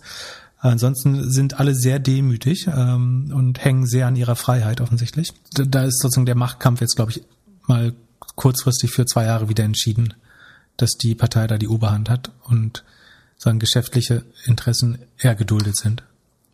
Wenn man auf Google nach Feiertagen, Grammatikregeln und so weiter sucht, dann ist man früher oft auf Seiten gekommen, die dafür optimiert waren und Geld mit AdSense verdient haben. Heutzutage kommt man bei Google eigentlich schon sofort auf die Antwort in Google und muss gar nicht mehr auf diese Webseiten gehen. Mhm. Ist das überhaupt gut für Google? Und wenn man so eine Seite hat, die das bis jetzt gemacht hat, also die auf so Empfehlungen optimiert hat, hat man da irgendeine Chance, irgendwas zu machen? Gute Frage. Warum soll das nicht gut für Google sein? Weniger Werbeeinnahmen? Ja, die, die Unterstellung ist so ein bisschen, dass man glaubt, also das AdSense auf den Seiten läuft, ne? also sie das Display-Netzwerk auf den Seiten sind und dann die Umsätze wegfallen. Das stimmt natürlich zum Teil. Die Wahrheit ist aber auch, dass immer wenn ein Nutzer nicht auf eine Webseite weitergeht, also wenn der Klick bei Google bleibt, also ich suche jetzt irgendwie Geburtstag Barack Obama und ich finde die Information auf Google selbst. Der richtige Vergleich ist, wäre ich jetzt auf eine Webseite gegangen, wird dort Geld verdient, an dem Google vielleicht oder vielleicht auch nicht was ab, abbekommt. Wenn ich dann nicht auf die Webseite gehe, sondern das Ergebnis bei Google lese, dann bekommt erstmal keiner Geld. So, dieses Werbebudget ist aber trotzdem da und es wird trotzdem ausgegeben. Es geht nur in einen anderen Kanal. Sozusagen, wenn, wenn das Volumen oder die Impressionen an der Stelle nicht entstanden sind auf der Webseite, dann wird dieses Werbebudget irgendwo anders sozusagen sein Ventil finden. Und das ist in aller, wir wissen ja, wie stark das, von wem das Ad-Ökosystem dominiert ist. Und das ist letztlich Google und Facebook und äh, im Moment noch Google größer. Und das heißt, wenn eine Webseite kein Geld verdient, verdient Google trotzdem Geld, weil nämlich Budgets umgeschiftet werden und die gehen dann halt in Search rein oder in Display oder in irgendwas anderes, was im Google ähm, Ad Exchange, DSP, SSP irgendwo in dem System äh, Marge und Geld verdient für Google. Das heißt, einfach nur zu verhindern, dass andere Webseiten Geld verdienen, ist theoretisch, ich will nicht unterstellen, dass sie es so strategisch machen, aber es hat, äh, oder will ich das? Nein, wie auch immer. Auf jeden Fall ist es so, dass Google in jedem Fall Geld verdient. Auch wenn sozusagen einfach kein Klick zur Webseite zustande kommt, dann verschieben sich Werbebudgets und die landen im Zweifel trotzdem bei Google. Ähm, das heißt, auch wenn es ein bisschen irre klingt, dass sie ihren eigenen Publish AdSense Publishern Traffic entziehen, indem sie die Besucher nicht mehr dorthin schicken, ist es wahrscheinlich vollkommen rational. Und wenn du so eine Seite hättest, würdest du die irgendwie alternativ monetarisieren? Tim Cook würde sagen, ich hätte solche Seiten nicht. Ähm, Hattest du nicht früher nee, tatsächlich, ich, hab, ich hab, solche Seiten? Ich hatte unheimlich viele solche Seiten, ja, aber äh, ich glaube, der, der Wahrheit muss man sich halt ein bisschen früher stellen, dass, dass sowas kein, kein Geschäftsmodell ist. Dinge, die, also Dinge, die ich mit einem Satz beantworten kann, äh, dafür eine Webseite zu bauen, das, also ich glaube, ein, ein, Fehler, den Web, Webmaster machen, ist, dass sie glauben, dass Google eine Traffic-Verteilmaschine ist. Und das ist nicht, wie Google sich selber sieht. Google sieht sich als eine Antwortmaschine und solange Webseiten die einzige gute Antwort auf eine Frage ist, dann sind sie bereit, ausnahmsweise Nutzer auch auf Webseiten weiterzuschicken. Aber Googles Ziel ist, die Anfrage des Nutzers äh, zu, so schnell wie möglich zu beantworten. Und die schnellste Antwort ist immer die direkteste bei Google selbst. Und ähm, in, de, in der Gleichung findet findet der Webmaster oder die Webseite eigentlich nicht statt. Äh, deswegen gibt da kein Anrecht auf Traffic, äh, kein, kein Selbstverständnis von, dass man Webseiten mit Traffic versorgen wird. Das, das sagt man immer so, dass Google jedes Jahr mehr und mehr Traffic auf Webseiten äh, weiterleitet. Aber tatsächlich versuchen sie mehr und mehr Fragen direkt zu beantworten. Und aus ihrer Sicht macht das ja auch Sinn. Aber das ist einfach kein Produkt. Das, äh, das, du würdest ja auch keinen Shop in der Stadt aufmachen, sozusagen, wo man eine Frage stellen kann, dann beantwortest du die. Da würde ja auch keiner, damit könntest du ja auch nicht die Miete bezahlen. Und äh, Google gibt für alles immer eine Antwort. Ja. Sollte Google äh, nicht auch langsam mal anfangen zu sagen, ich gebe dir dafür eine Antwort, aber das ist die falsche Antwort oder die falsche Frage? Also weil aktuell ist es ja noch so, sie lassen sich vor allem in YouTube irgendwie nach links oder nach rechts abbiegen und dann kannst du da immer weiter abbiegen und dann bist du irgendwo in deinem, in deiner Bubble gefangen und kriegst nur noch solche Sachen zu sehen. So richtig, also fürs Geschäftsmodell für Google ist es wahrscheinlich super oder ist es super, weil du viel Zeit auf der Plattform verbringst. Aber so gesellschaftlich ist es ja ähnlich schlecht wie Facebook, was wir in der Folge vorher besprochen haben. Äh, wegen YouTube meinst du jetzt konkret? Ja, YouTube oder Google als Suche ja auch. Ich meine, wenn du, ist ja eigentlich das Gleiche. Ja, das ist halt was passiert. Ich, lustigerweise, ich schreibe gerade äh, einen Blogpost übrigens. Echt? Du blogst wieder? Ich, ich überlege. Ich, muss schauen. ich hatte halt keine Zeit dafür leider, aber äh, das ich habe mal überlegt. Seit vier Jahren. Also ganz kurz angeteasert und zusammengefasst. D der Grund, warum Antitrust so wichtig ist, ist ja, was will man damit machen?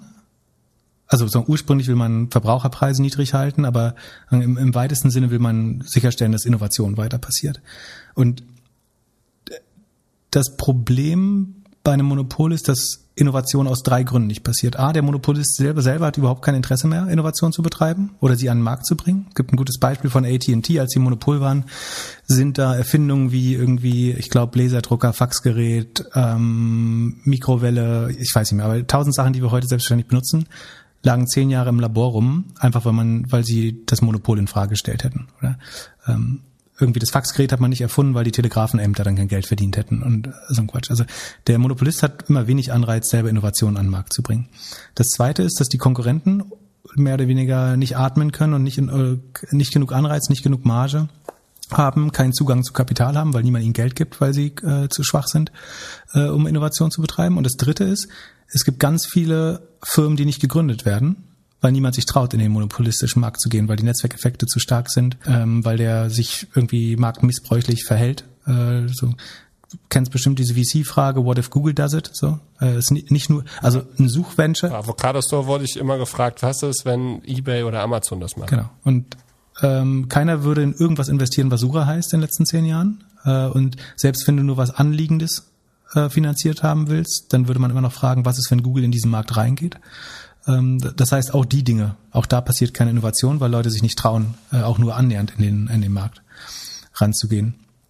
Und was wir halt nicht sehen, ist, was an Suchtechnologie und Suchfortschritt und Innovation alles nicht passiert ist, nur weil Google Monopol ist. So, wie, wie schön, wie gut, wie schnell, wie, wie toll, wie äh, irgendwie wenig irreführend, wie faktengeprüft könnte Suche sein, wenn es dieses Monopol nicht gegeben hätte. So, wir sehen nicht die Innovation, die wir verpasst haben.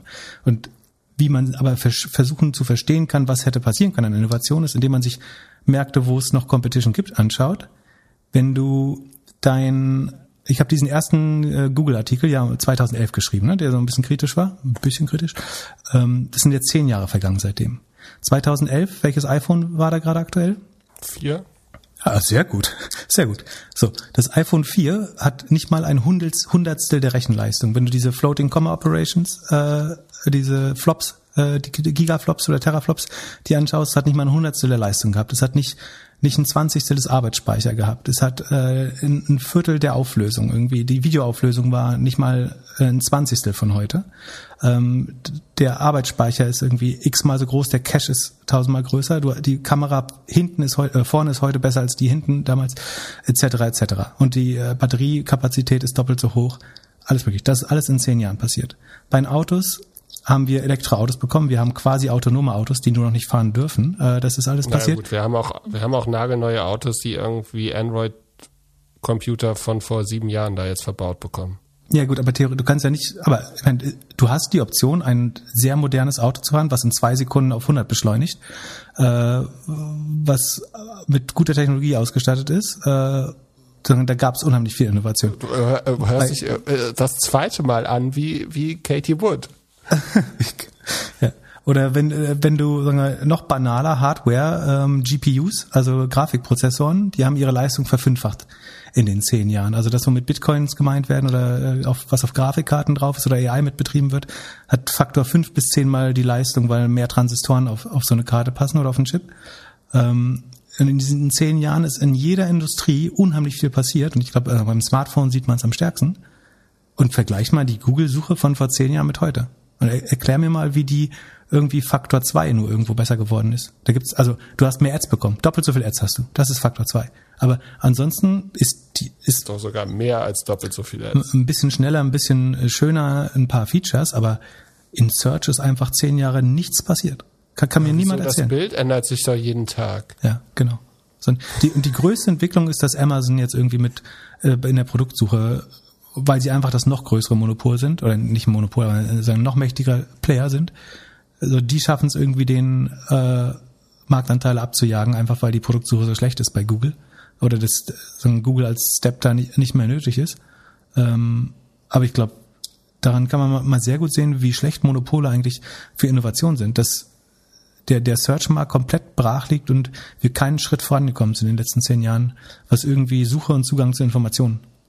Wir suchen immer noch, wir gehen immer noch auf Wikipedia wie vor fucking 20 Jahren äh, wir tippen irgendwas in Google, wir kriegen ein paar Antworten direkt und müssen, nicht mehr auf die Webseiten klicken, aber ich finde es relativ erbärmlich, wenn du es vergleichst, was damit was in anderen äh, Industrien an wir wir züchten Fleisch im Labor inzwischen in anderen Industrien. Weil, Pip, kannst du mir versprechen, dass der Blogpost am Dienstag droppt? Warum Dienstag? Naja, du hast am Wochenende jetzt nicht mehr so viel zu tun. Ja doch, ich muss am Wochenende leider äh, Nee, du brauchst eine Deadline. Aber äh, bis Montag hat das jetzt alles hier gehört. Die letzten zehn Minuten waren die spannendsten in diesem Podcast. Du musst den, du musst den, den Blogpost, der muss am Dienstag raus. Ich mache einen kleinen LinkedIn-Artikel, okay, das geht schneller. Nein, nein, nein, nein, nein. Du, das wird ein Blogpost. Man muss auch auf, sein, auf, den, auf den alten Blogpost zurückkommen. Auf Top. Oder du fängst mal an mit Substack. Kann ich es parallel machen auf, auf LinkedIn und auf, äh, ich muss doch meinen LinkedIn-Audience jetzt aufbauen. Weißt du, wie schwer Ach, das ist, ey? Perform äh, LinkedIn ist doch wie Facebook, das kannst du vergessen. Meinst du? Ja, bau deinen Blog Ich mach parallel, okay? Beides. Ich bin homeless, homeless beides, Pip. Beides ist komplett bescheuert. Leute, die sich nicht entscheiden können, sind ja noch schlechter. Mach den Blog. Wir testen, wir machen einen Test, was mehr Leute erreicht. Wir machen einen Test, was mehr Leute erreicht und was dich in einem, was in einem Jahr noch mehr Leute erreicht. Okay, das kannst du dann auswerten. Pip, vielen herzlichen Dank für die schönen zwei und irgendwas Stunden. Wir sprechen nächste Woche. Es war mir wie immer ein Fest. Äh, ich freue mich auf nächste Woche. Ciao, ciao. Ciao, habt eine gute Woche.